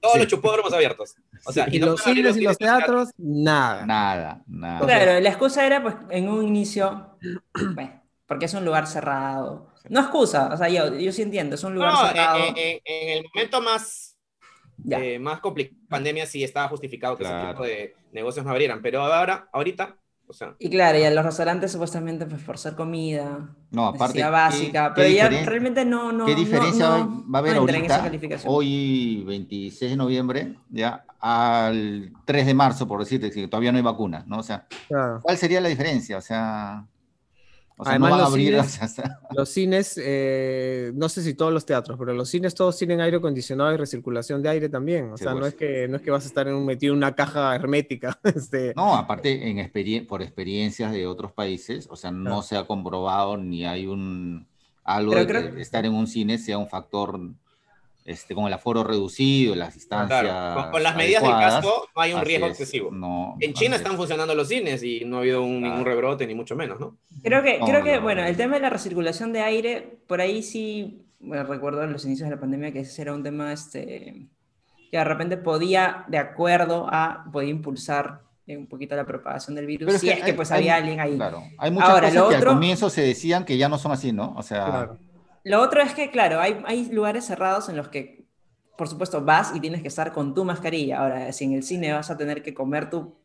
Bueno, en los restaurantes Pero la- caso- creo que la, la idea caso, sería que no, este, vendan- aparte, que no ¿no? vendan Claro. este, canchita ni esas cosas, ¿no? En un inicio. Ya, si no venden, si no venden va a ser igual rentable para los cines no vender, porque yo creo que Bueno, cualquier cosa es mejor a cero, ¿no? primordial. sí, así es. Es mejor ganar Es que no sé, realmente- que ganar cero. o sea. Yo sé que cualquier cosa es mejor a cero, pero en los Estados Unidos muchas cadenas también han cerrado porque justamente no equiparan los costos de, No, de Claro, tener la- la- la- tener digamos. a su, también han persona- a su personal. porque o sea, se ha, se ha elevado de nuevo, ¿no? O No, sea, no, no, no, no. Antes de esto, antes de esto, más o menos en que habrá sido, en septiembre, me acuerdo, no sé si fue la cadena eh, Regal, creo que habían Ah, dicho, ok. en verdad, yo no tengo, no tengo proyectos importantes para estrenar. Si no tengo películas, la gente no viene, y si no viene, no me sirve de nada tener mi cine abierto con gente trabajando acá, con las luces prendidas, y, o sea, no, no, no equiparaba sus costos. Imagínate. la, la- ahí- la pregunta sería, ¿la gente iría al cine si se reabren los cines con un aforo limitado? Aquí digo, ¿no? Y, y con, la, con la cartelera que hay ahorita también.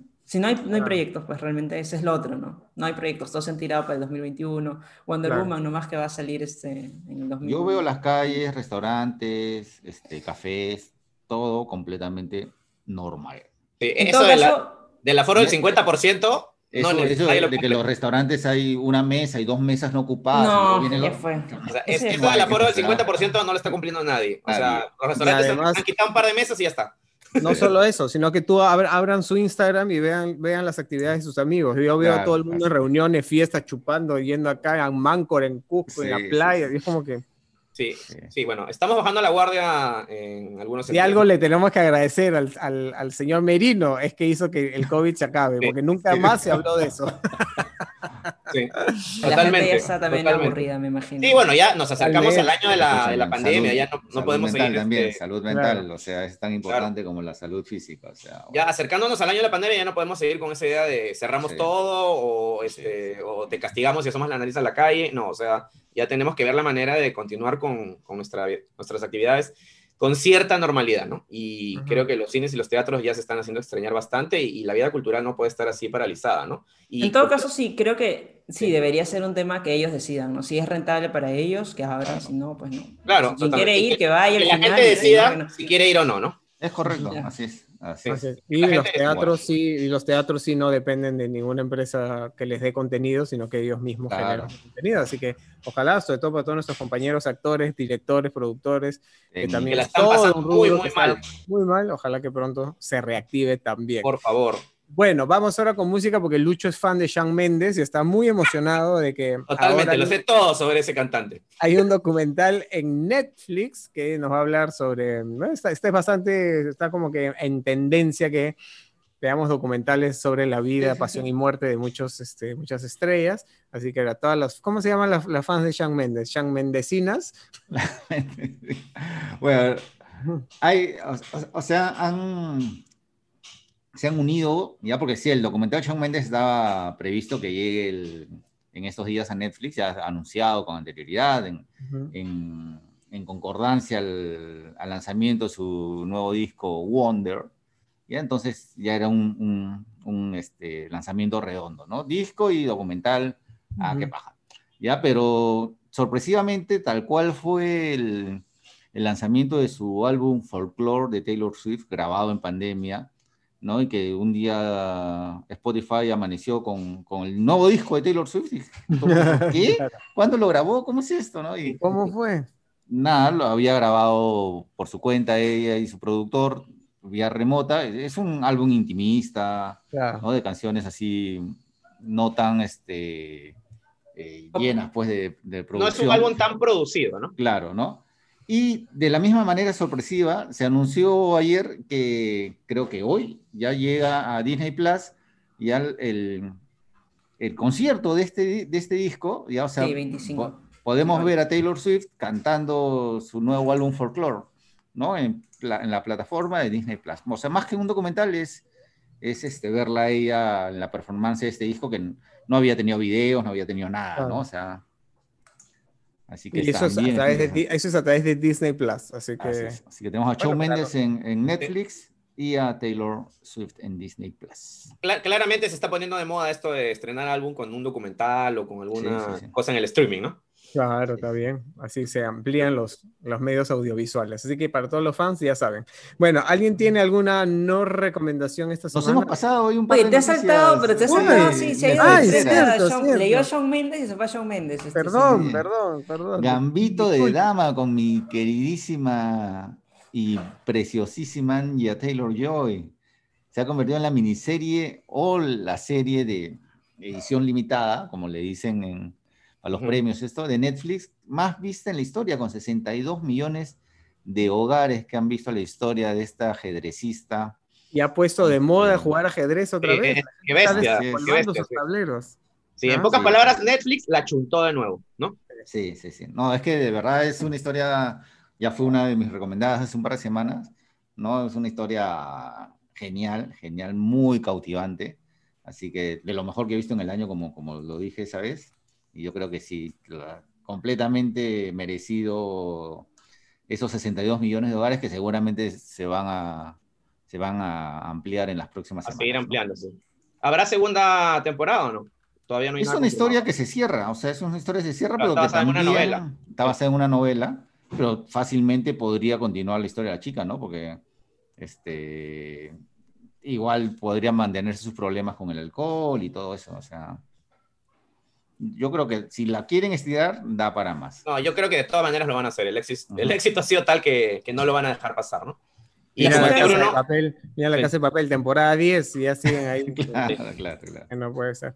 por y favor, que no le pase lo que le pasó a 13 razones. No, por favor. Y Netflix sí está este, decidido, ¿no? Y parece que sí se va con todo con los premios del próximo año, ¿no? Porque, digamos, es una de las pocas productoras que ha seguido Claro.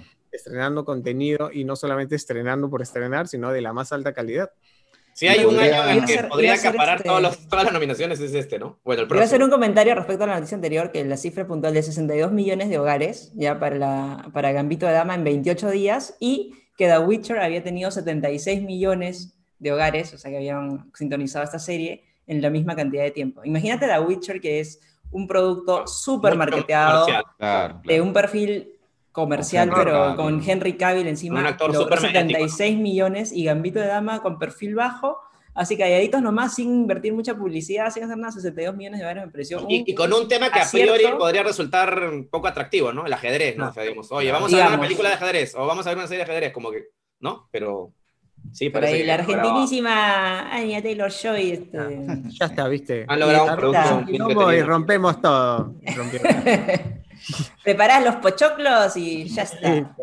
Así que bueno, si no la han visto, está en Netflix, la- la- todos los capítulos ya están listos para ver, así que eh, puedes verla desde hoy si quieres. Bueno, y Eh, la noticia del, del Oscar era que este, al ser prácticamente la única productora que ha seguido vigente en este fatídico 2020, se dice que podría romper el récord de películas nominadas en el Oscar perteneciente a una misma productora, ¿no? Que creo que no, lo, no, no se da desde el- los años 30, creo. con- Yo tengo acá el dato. Este, A ver, si, si, es, si es este, si es correcto, lo que, porque el dato lo he encontrado en internet, el récord actual lo tiene el estudio Metro Goldwyn Mayer, que Ujú. en 1937 logró colocar cinco películas eh, en las distintas nominaciones de, de ese año en la academia, ¿no? Ese es el, el récord. Ya. Y ahora ¿Qué que? Netflix 39? prácticamente- 1937. Ah, 37. ya. Sí, así que vamos a ver si este año que Netflix prácticamente no tiene mucha competencia y tiene varios pesos pesados ahí para las nominaciones, este, yo creo que puede ser un año en el que podría cosechar muchísimas, muchísimas, ¿no? Muchas Al menos. Lucho y yo creo que vamos a hacer recomendaciones de dos posibles nominadas a los. ¿no? Sí, Vamos a ver es si- verdad, Vamos a ver si nos liga. vamos a ver si nos Sí, liga. vamos a ver si, si la chuntamos acá unos meses. Así que vamos bien con el streaming por ese lado, que de alguna manera ha hecho que la industria del entretenimiento no se hunda como el Titanic, sino se haya mantenido a flote. Imagínense que hubiera pasado esto en los 80, a mediados de los Ah, 90. ¿no? Sí, pura televisión nomás. Televisión, pura novela, ¿no? Pura Este, novela nomás estaríamos viendo. Ahora sí, ya Ah, puedo, preguntar, ya puedo preguntar si alguien tiene una no recomendación o me van a gritar. Sí, vez? Bruno, ya puedes preguntar. Ok, ¿alguien tiene alguna no recomendación? No. No, No. ok. Bob No, Esponja- para el, el versus de. Bob Esponja va a continuar para la próxima semana, Lucho. No lo he Mm, terminado. Sí, de ya lo estamos posponiendo como tres semanas. Sí, sí. Eso va a Eh, estar unos 20 picante. minutos y hasta ahora me ha gustado. ¿ah? No, está bien. No, yo no digo que sea mala, ¿eh? No, Luchito, tú dices que es mala, ya, no, no la No, barajes. no, Yo ya lo aclaré desde la semana pasada. Vamos ahora con recomendación. Ñañela, a ver, tú que te alucinas, la, la que tiene el ojo del Oscar, a ver, este, ¿qué nos vas a Mi recomendación esta semana se llama La vida antes. Sí, es uno de los, de los pocos proyectos que me llamaba la atención que se había estrenado estos últimos días porque creo que este mes Netflix tal vez no me dio tanto contenido así que yo esperaba con ganas. Pero bueno, La vida antes sí me pareció una de las películas este, más llamativas dentro de su catálogo para este noviembre. eh, a pesar de que es una película de repente que no te puede llamar la atención a, a primera, a primera vista del póster, pero cuando ya te así notas que es Sofía Loren la que está ahí en el póster, dices, ah, ¡Roberto! te quiero ver. Sí, la quiero ver. Esta es una película basada en el libro Le Vie de Van Soy de, de Romain Gary, ya que de hecho ya tenía una adaptación eh, en el 77, eh, protagonizada por Simone Signoret, ¿no?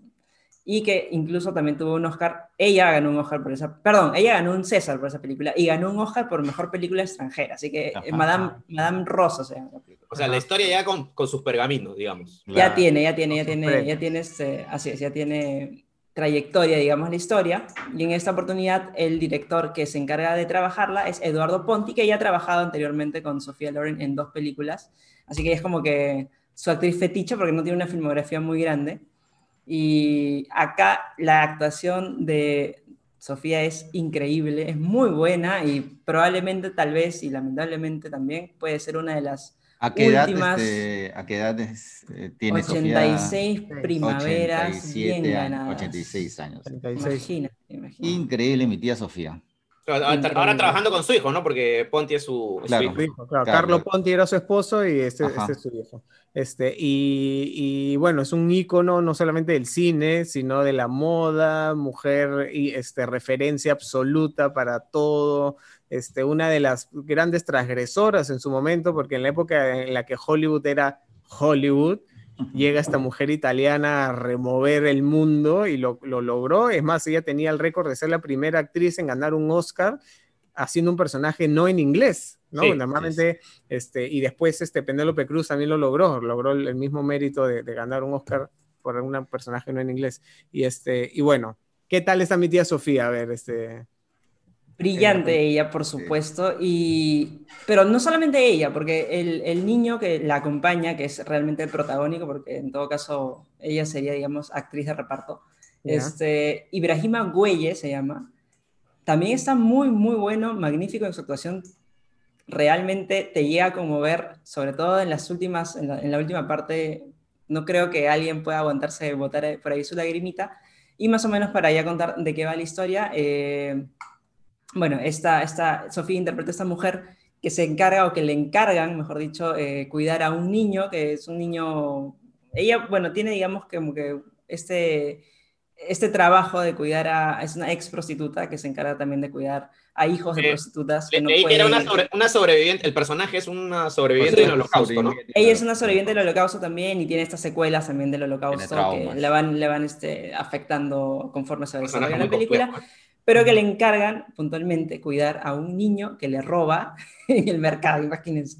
¿Ya? Entonces ya te imaginas que es un niño pues problemático, es un, un chivolo que sí pues tiene una infancia complicada de por sí porque no, no, tiene, no está bajo el cuidado de sus padres. Este, un, amigo, un amigo de ella es quien, quien le encarga esta misión este, complicadísima, eh, difícil de, de llevar a cabo, pero pues conforme van pasando los días, este, se va encariñando con, con, con este niño que le llaman Momo, Mohamed, Momo de cariño, y empiezan a desarrollar una conexión muy especial que tiene No voy a decir más, mejor. No voy a decir más porque ya voy a saltar ¿Es un dramón o no es un dramón? No, es un dramón, es un dramón. Es un dramón, Sí. es un dramón, pero es un, dra- un drama ligero hasta cierto punto y ahí, ahí, puf, empieza si te da con todo. Como digo, no va a haber manera, creo yo, de que, de que no llores para el final de la Wow. película. Y lo único que no me gustó ha sido el CGI de por ahí un par de partecitas, pero es, son partes muy, muy, muy rápidas que tampoco es que te va, te va a complicar mucho. Si es que no te gustó, si es que lo ves y dices, uy, no, está empezando mal este CGI, pero no, no, no, no te preocupes que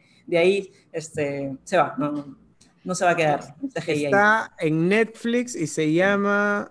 eh, La vida ante La vida antes sí, y yo realmente sí creo que Sofía Loren es una gran candidata para el Oscar, eh, y ella tiene un Oscar, pero de repente tienta su segundo Oscar en esta oportunidad, al menos nominada probablemente puede estar, no sé qué competencia le hermoso, tocará. sería Y que se lo entregue Roberto A Benini. ver, yo, yo quiero hacer un par de anotaciones. Yo también, yo también vi la película y este, de verdad, la presencia de mi tía Sofía, como tú decías, este Bruno, ya Sofía Loren siempre ha sido, ha tenido una presencia, una personalidad rodeadora, Ujú. ya una mujer empoderada antes que se hable del empoderamiento, ya, y, y en esta película lo demuestra, ¿no? Y, y yo creo que, este, para mí sí es, jun- bueno, junto con el niño es la protagonista de la película, y a sus 86 años sale prácticamente de la hora y media que duró la película, saldrá pues hora y 20, ya, Ah. o sea, la verdad la capacidad ya este, para actuar y la capacidad de trabajo que, que le debe haber demandado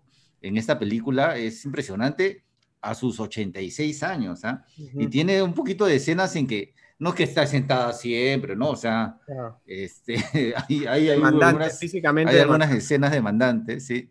Y también creo que vale este, la pena rescatar que también actúa ya una actriz transexual, ¿no? Española, que se llama Abril Zamora. Antes, Abel Zamora. Y lo curioso es que tanto como Abel como Abril han ganado premios, ¿no? Por sus actuaciones. Ah, no, Así como es. actor y como actriz. Ha ganado como actor y como actriz en los Goya o en diversos premios españoles, ¿no? Qué dato interesante Entonces, ese. ¿eh? Sí, entonces también Ah. es un... Algo, algo que me estaba olvidando de comentar. Eh, bueno, a la hora de grabar esta película, Sofía Loren tuvo que convivir realmente con, con este niño, eh, ¿cómo se llama? Con Ibrahima, Ibrahima o con Momo. con Momo, tuvo que realmente convivir con él, ¿ya? Y, y se hicieron muy amigos y realmente aprendieron mucho el uno del otro, al punto que cuando ya le tocaba hacer las escenas a, a Ibrahima, este, y eran escenas en las que hay un poco de violencia eh, verbal, digamos, entre el niño y ella, él le decía que no le podía llamar, no le podía insultar, no, no le podía decir las cosas que estaban en el guion porque se sentía muy mal. Dice que llegaba, él a su, luego llegaba a la casa y se ponía a llorar y se ponía muy mal porque sentía que estaba haciendo algo mal. Entonces, este, Y Sofía imagínate tener de abuelita pues a Sofía Loren. ¿Quién la que Ve a Loren, luego le dice, no, tranquilo, le dice, no te preocupes, es parte del trabajo. Tú haz lo que te, te digan, en, lo que te, te manden a hacer, ¿no? Es la parte del guion que te corresponde. Y dice que después de, de que ya sucede eso, porque dice que el niño estaba realmente destrozado de que tenía que hacer eso todos los días y lo detestaba y ya no quería, es más, ni siquiera ir a trabajar. Ya, este, ya se suelta, pues, ¿no? Y con la bendición de Sofía Loren ya pudo hacer su papel Insúltame tranquilo. nomás, hijito. Insúltame. Dice que ya como que ya, ya se lo disfrutaba madre. incluso, ¿no? Ya, miéntame la madre, hijo. Él ya lo disfrutaba y ya podía este, ser catárquico también el, el trabajo para él, porque estaba un poquito concernado por tener que Ah. insultarle a la gran Sofía Loren, imagínate, en tu tra- primer Claro. trabajo. No, no era su primer trabajo, pero era uno de los primeros trabajos que hacía, y no sé si el primero para la pantalla grande, no me acuerdo eso. Pero eso. Es que una este- película mm, que creo que sí la pueden disfrutar, está en Netflix. Y ya está en Netflix. A ver, Luchito, tú. A ver, este, yo iba a recomendar otra cosa, pero justo ayer en la noche eh, vi de casi de casualidad un corto animado que se acaba de estrenar en Netflix y que se llama Si algo me pasa, los quiero. ¿Ya? Este, y que está en primer lugar en el ranking de Netflix, ¿no? Eh, y bueno, es algo, no quiero subestimar, por supuesto, la capacidad de la gente, pero es curioso e inusual que un corto animado de, estas características esté en el primer lugar del ranking de Netflix, ¿no? Porque es un corto sin diálogos, no precisamente colorido, con un estilo de animación eh, que no es pues en una onda comercial. Y bueno, está en el primer lugar, como digo, ¿no? Este, bueno, eh, entiendo que la gente se ha conectado con esta historia que es sumamente conmovedora. Es un corto que dura poco más de 10 minutos y, y que gira en torno a, a una madre y un padre afligidos porque eh, su hija ha muerto asesinada en un tiroteo en una escuela, ¿no? Es que es un, una escena y una situación terriblemente común en los Estados Unidos, lamentablemente. Y este, bueno, esta pareja de padres trata de salir adelante y de vencer el dolor, y ellos recuerdan a su hija en cada rincón de la casa, ¿no? Este, bueno, es una película, como se imaginarán, muy, muy triste. Un cortometraje. Eh, es un corto, ¿no? Bueno, es un, ¿Cuánto un dura? corto, un corto, este, muy, muy triste, hermosamente animado. ¿Cuánto dura, Dos- Luchito? 12 Eh, minutos. poco- poco- sí, do- 12 Ah, minutos, chiquitito. pero sí, dos minutos Ok. son créditos. O sea, en realidad Ok, la ok. historia dura 10 minutos, ¿no? O sea, 10 minutos este, muy, como digo, muy conmovedores. Está, como digo, hermosamente animada, con un estilo de animación de trazos simples, pero igual muy, muy bellos. La música, las canciones que, que se reproducen durante el corto eh, son un elemento muy importante. Y, este, y obviamente este corto se ha hecho con la intención de em, reflexionar un poco sobre este tema de la tenencia de armas en los Estados Unidos, este, ¿no? que es un tema siempre muy polémico, muy, muy candente y, y- y lamentablemente siempre de actualidad. ¿no? En Estados Unidos pues, te puedes comprar este, un, rifle como te vas a comprar este, una bolsa de chisitos. ¿no? Entonces, este, y mucha gente defiende ese derecho eh, eh, a tener armas y a portar armas por sobre, por sobre todas las cosas. ¿no? Y, y por eso es que siempre tenemos estos este, incidentes de, de personas trastornadas pues, que entran a una escuela y matan, este, y matan chicos. ¿no? Este, que lo vemos cada cierto tiempo, cada, ciertos, cada cierta cantidad de meses en los noticieros, ¿no? Lamentablemente. Y bueno, este, esta, este corto está producido por Laura Dern, que es la reciente ganadora del Oscar, y uno de los guionistas y directores del corto es Will McCormack, si lo estoy diciendo bien, que trabajó como escritor de Toy Story 4. O sea, siempre todo nos lleva pues a la, a la genialidad de Pixar. Y nada, son 10 minutos bellos, conmovedores. Véanla cuando no estén tristes o deprimidos. Este, aunque igual este corto habla de cómo sobreponerse al dolor, de la resistencia del ser humano, pues no, ante un suceso tan terrible que no, obviamente no le deseamos a nadie, como es perder a un, hijo. Y bueno, este, yo creo que es muy probable que también este corto tenga alguna nominación por ahí. Este, bueno, obviamente tiene que ser solamente en una categoría, que es mejor corto, y, y le dé un, ahí este, una nominación más a Netflix, ¿no? Para la siguiente temporada de, de premios, ¿no? Está en Sí, Netflix, entonces. en Se ha vuelto muy, muy popular ese corto. Todo el sa- o mundo sea, en, en redes y en internet Sí, veo que está hablando del corto. mucho sí. en TikTok, en Instagram, Sí. en todas partes están compartiéndolo mucho. Sí. Es que realmente sí, yo lloré al menos de los 10 minutos, habré llorado 8. Así, Ah, sí. No, yo- yo no lloré, pero el corazón caían, sí ¿ah? se- Era como que, El corazón ¿qué sí se me hizo un 8, ¿no? Y yo tengo una hija, así que imagínense. este, Sí, yo no, yo tengo un perrito. Muy, muy conmovedor, ¿Vale? muy conmovedor. Sí, sí, sí. Mm. Estén Muy- atentos a las imágenes porque hay, hay sus simbolismos, sus O sea, ya tenemos dos, dos recomendaciones para que llores todo el, todo, todo el fin de semana. Es Así más, ya, hemos hablado más de lo que dura el, el cortometraje, imagino. Sí, Sí. Ya hemos hablado más del corto de lo que dura el corto, pero tengan ahí su- sus papelitos tisú a la mano. Tú, Oscar. Ya, yo tengo una recomendación que no va a ser para llorar. Ya.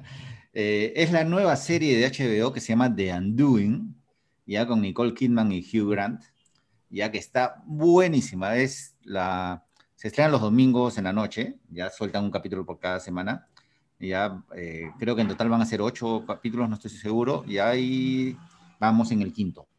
Ya, The Undoing, eh, que su traducción es este, este pronombre an, ¿no? Que tienen los, los, los el idioma inglés, que undo, que es rehacer, o sea, que no es fácil trasladarlo al español, así como esa canción Un- Unbreak My Heart. Claro. O sea, cómo lo, cómo Desrómpelo, claro. Rómpelo, ¿no? O- Desrómpelo.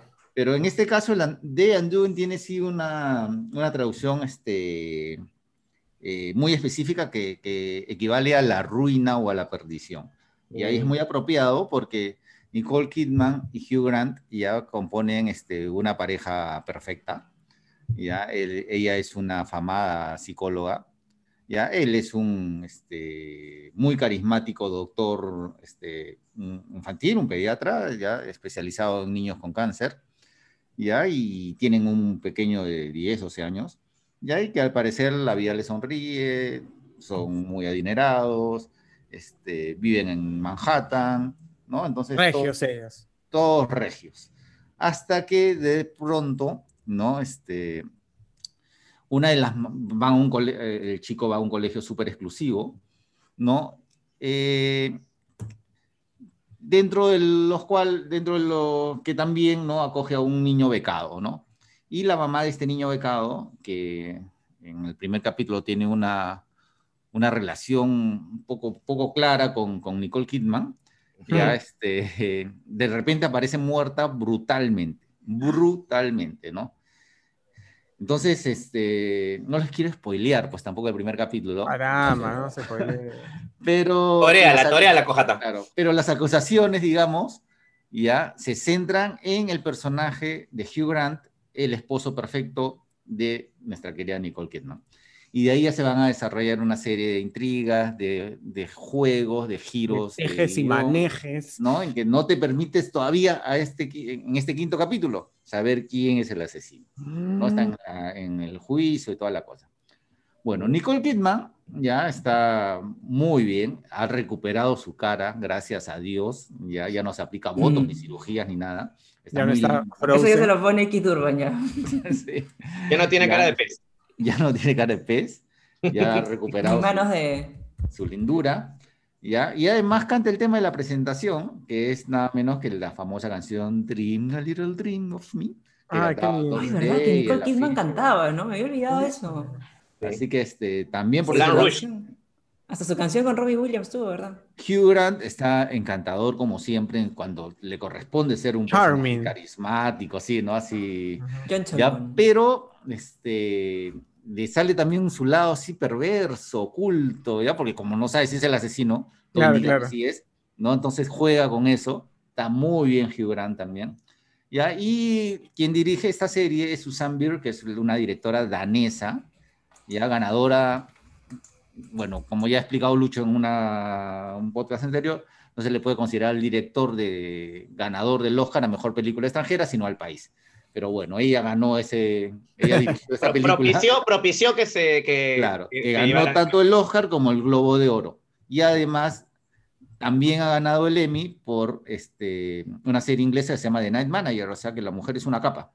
¿no? Y, se le, y, y sin, sin entrar en, el- en lo que, que contaba Lucho, se podría decir que, la- que es la única mujer que ha ganado el Oscar, el Globo de Oro y el Emmy. Así es. Y además el dirigió, Tony sí, dirigió Bird Box, ¿no? Esta, la película esta Ah, de, claro, ahí es la de- Claro, la de Sandra Bullock. la de Sandra Bullock. ¿no? Así que de verdad tiene atractivos por donde se le mire esta serie de Undoing de HBO. Así ¿Y cómo que, veo HBO? Tengo que verlo en la... En la, en la... en- Tienes que es- pagar tu suscripción. Claro, o Ah, ya. pagas tu suscripción o si estás, ¿no? Este, En, en un plan premium del cable. en un plan de, de cable que incluye HBO, lo puedes, Ajá. puedes este, te descargas la app, ya sea en la tele, en el celular, en donde sea, tiene Así una que si quieres ver a estos dos grandes en un tete a tete de interpretación entre Nicole Kidman y Hugh Grant, ya sabes que puedes ver esta Una- serie. Mala Ah. noticia para Oscar. ¿Qué pasó? ¿Qué pasó? La, la serie se acaba en el episodio 6. Ah, o sea, se acaba esta... Vas a saber quién es el Porque- asesino de este domingo. Es Claro, porque es mala noticia, es buenísima noticia. O sea, Ah, este- ya, este yo creí domingo que querías que se alargue un poquito más porque hay No, gente que no, a veces no, quiere que esperan un poquito más para que ya no se su serie favorita. Vas a Ah, saber quién sí. es el asesino, el mayordomo es el asesino. Entonces es buena noticia. El 29 de Sí, buena noviembre y sabes quién es el asesino. Muy El- bien. La asesino. Bueno, mi recomendación va por otro lado, cambiando diametralmente el tono de la información. Les quiero recomendar un contenido de Disney Plus que se llama The Imagineering Story.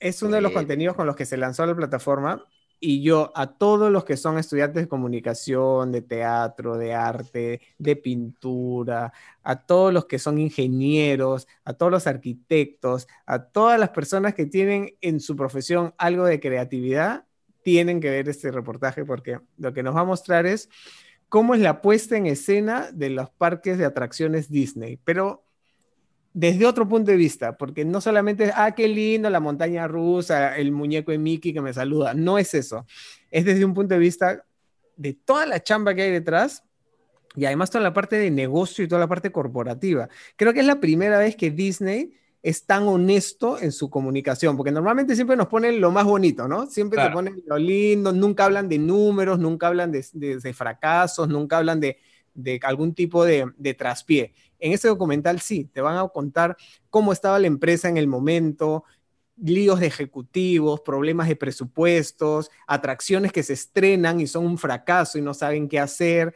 Es bien paja porque además son seis o siete capítulos de una hora más o menos, desde la época que Walt Disney vivía y cómo este hombre que era fuera de este mundo en su capacidad mental tiene la idea de crear el parque temático de Disneylandia, todos los problemas que esto le trajo, porque nadie creía en este proyecto. Hoy en día sería absurdo, ¿no? Decir un parque temático no funciona. En el año 55 era Walt, ¿qué estás haciendo? Eso no... Una, una idea nadie- locaza. para No, la- claro.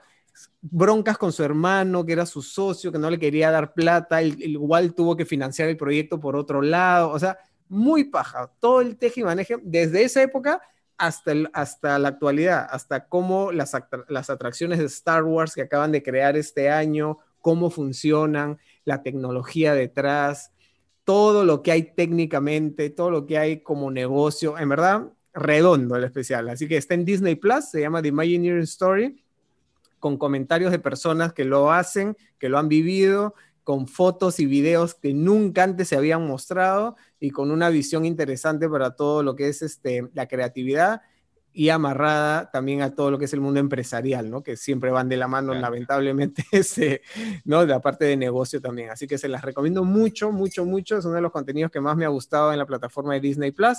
Así que la puedes ver desde hoy si quieres. Y espero que si lo ves me comentes. Ahí escribe qué te pareció. Y a ustedes también las tienen que ver, a tarea, para todos Sí, ustedes. sí, yo, yo, yo ahorita estoy viendo la de Jeff Goldblum. que Yo también comencé a La voy a, la voy a recomendar la próxima semana. Es que Cojata no me gana. Y, este, y ahí voy a comenzar a ver The Imagineering Story. Porque sí, he visto en los avances este, que Sí. está muy buena y con todo lo que tú has dicho, eh, mi expectativa se ha elevado. Sí, sí, sí, sobre todo porque nosotros que trabajamos en esto humildemente desde nuestro pequeño Perú, obviamente esto lo vemos como algo así, Claro. ¿no? prácticamente inalcanzable, pero como un ejercicio de, de- de- de eso, de, de ver, de hacer, tener una mirada detrás, es bien paja, así que se los recomiendo a ustedes también. Vamos, estoy con tarea, tengo que ver todavía The Crown, que no, no he arrancado todavía la cuarta temporada, The Mandalorian, que ya por cuestiones de trabajo tengo que empezar a verla ya. No, de mala gana tampoco, ¿ah? porque es muy buena. Así es. O sea, Si tengo que ver- verla igual, sino que no, a veces sí prefiero pues, No, ya la tener todo, mucho. toda la maratón, ¿no? Sí, simplemente toda la maratón. Pero... No, aparte es fácil de ver, es como que bien. Sí, aparte son capítulos cortitos la mayoría. Así que bueno. Este, ¿qué hay este sábado? en Y? Gambito de Dama, ¿verdad? También. Gambito de dama de- tienes que ver también. ¿Qué hay este sábado en Sin Escape? Te cuento, A ver, pues. suéltala. A ver, en el ámbito de las entrevistas, eh, has entrevistado a una chica de la cual hemos hablado bastante también en este podcast por las series, que es Maite Perroni, pero creo que hablas más que nada sobre su reencuentro con RBD, ¿no es cierto? Sí, que van a hacer todo un, todo un show de reencuentro. Así es. Ha- Habíamos hablado de, Anya Taylor Joy, así que es nuestra chica sin escape de esta semana, con esos videoclips así bonitos y con sus imágenes bonitas. Ujú. Mi pobre angelito, una de las películas navideñas más queridas y que siempre veo más memeables también. con-. ¿no? Cumple 30 años y le hacemos un especial. 30 años. Luchito- ¿Va a salir Donald Trump o no va a salir Donald Trump? Va a salir, Claro, claro. va a salir Ronald. Donald a Deberíamos hablar un día de los cameos de Donald Trump, que tiene varios en varias películas. No, porque ya ha sido Your Fire, ya no, ya, ya no es trascendente. Es cierto, es cierto, ya no nos importa. es. Luchito, que está mega emocionado con Disney Plus, ha hecho un par de notas de, mega- de Disney Plus, ¿no? Este, una acerca justamente de The Mandalorian, a ver si, si da nivel la nota y se termina de, De convencer convencer. Para, para que la vea de una vez. Y la otra es, ¿por qué no hay algunos contenidos en Disney Plus? O sea, yo quiero ver a, a Tobey Maguire ahí como Spider-Man. Simpsons. ¿Por qué no están todas las temporadas de Los Simpsons? Claro, ¿O por qué no está Indiana Jones, que es de Lucasfilm, que es de Disney? eso te lo ¿Por contamos. Te contamos. Oye, todo. ojo que yo sí he visto la primera temporada, la segunda es la que todavía No, no, es la que la segunda. Solamente les Por quiero adelantar que el otro día vi el segundo capítulo de la segunda temporada de Mandalorian y es. Ya si antes amaban a Baby Yoda, ahora ya. No, ese capítulo, yo Es un- estaba es un- literal al borde de mi sillón de los nervios y saltando Ah, sí como un idiota frente sí. a la tele haciendo. Sí. No podía. Ay, no, sabes que es muy Es- bueno. ese capítulo te demuestra que Baby Yoda es un personaje también complejo, con contrastes, ¿no? Pero no solo Baby Yoda, sino mira. Sí, claro, claro, claro. No, a- aparte, ¿cuál es la magia de ese capítulo? Que ya. eh, hay pocos diálogos, ¿no? Generalmente en los capítulos de Mandalorian, ¿no? Pero ya en este es prácticamente un capítulo Mudo. sin diálogo, Mudo, mudo, mudo.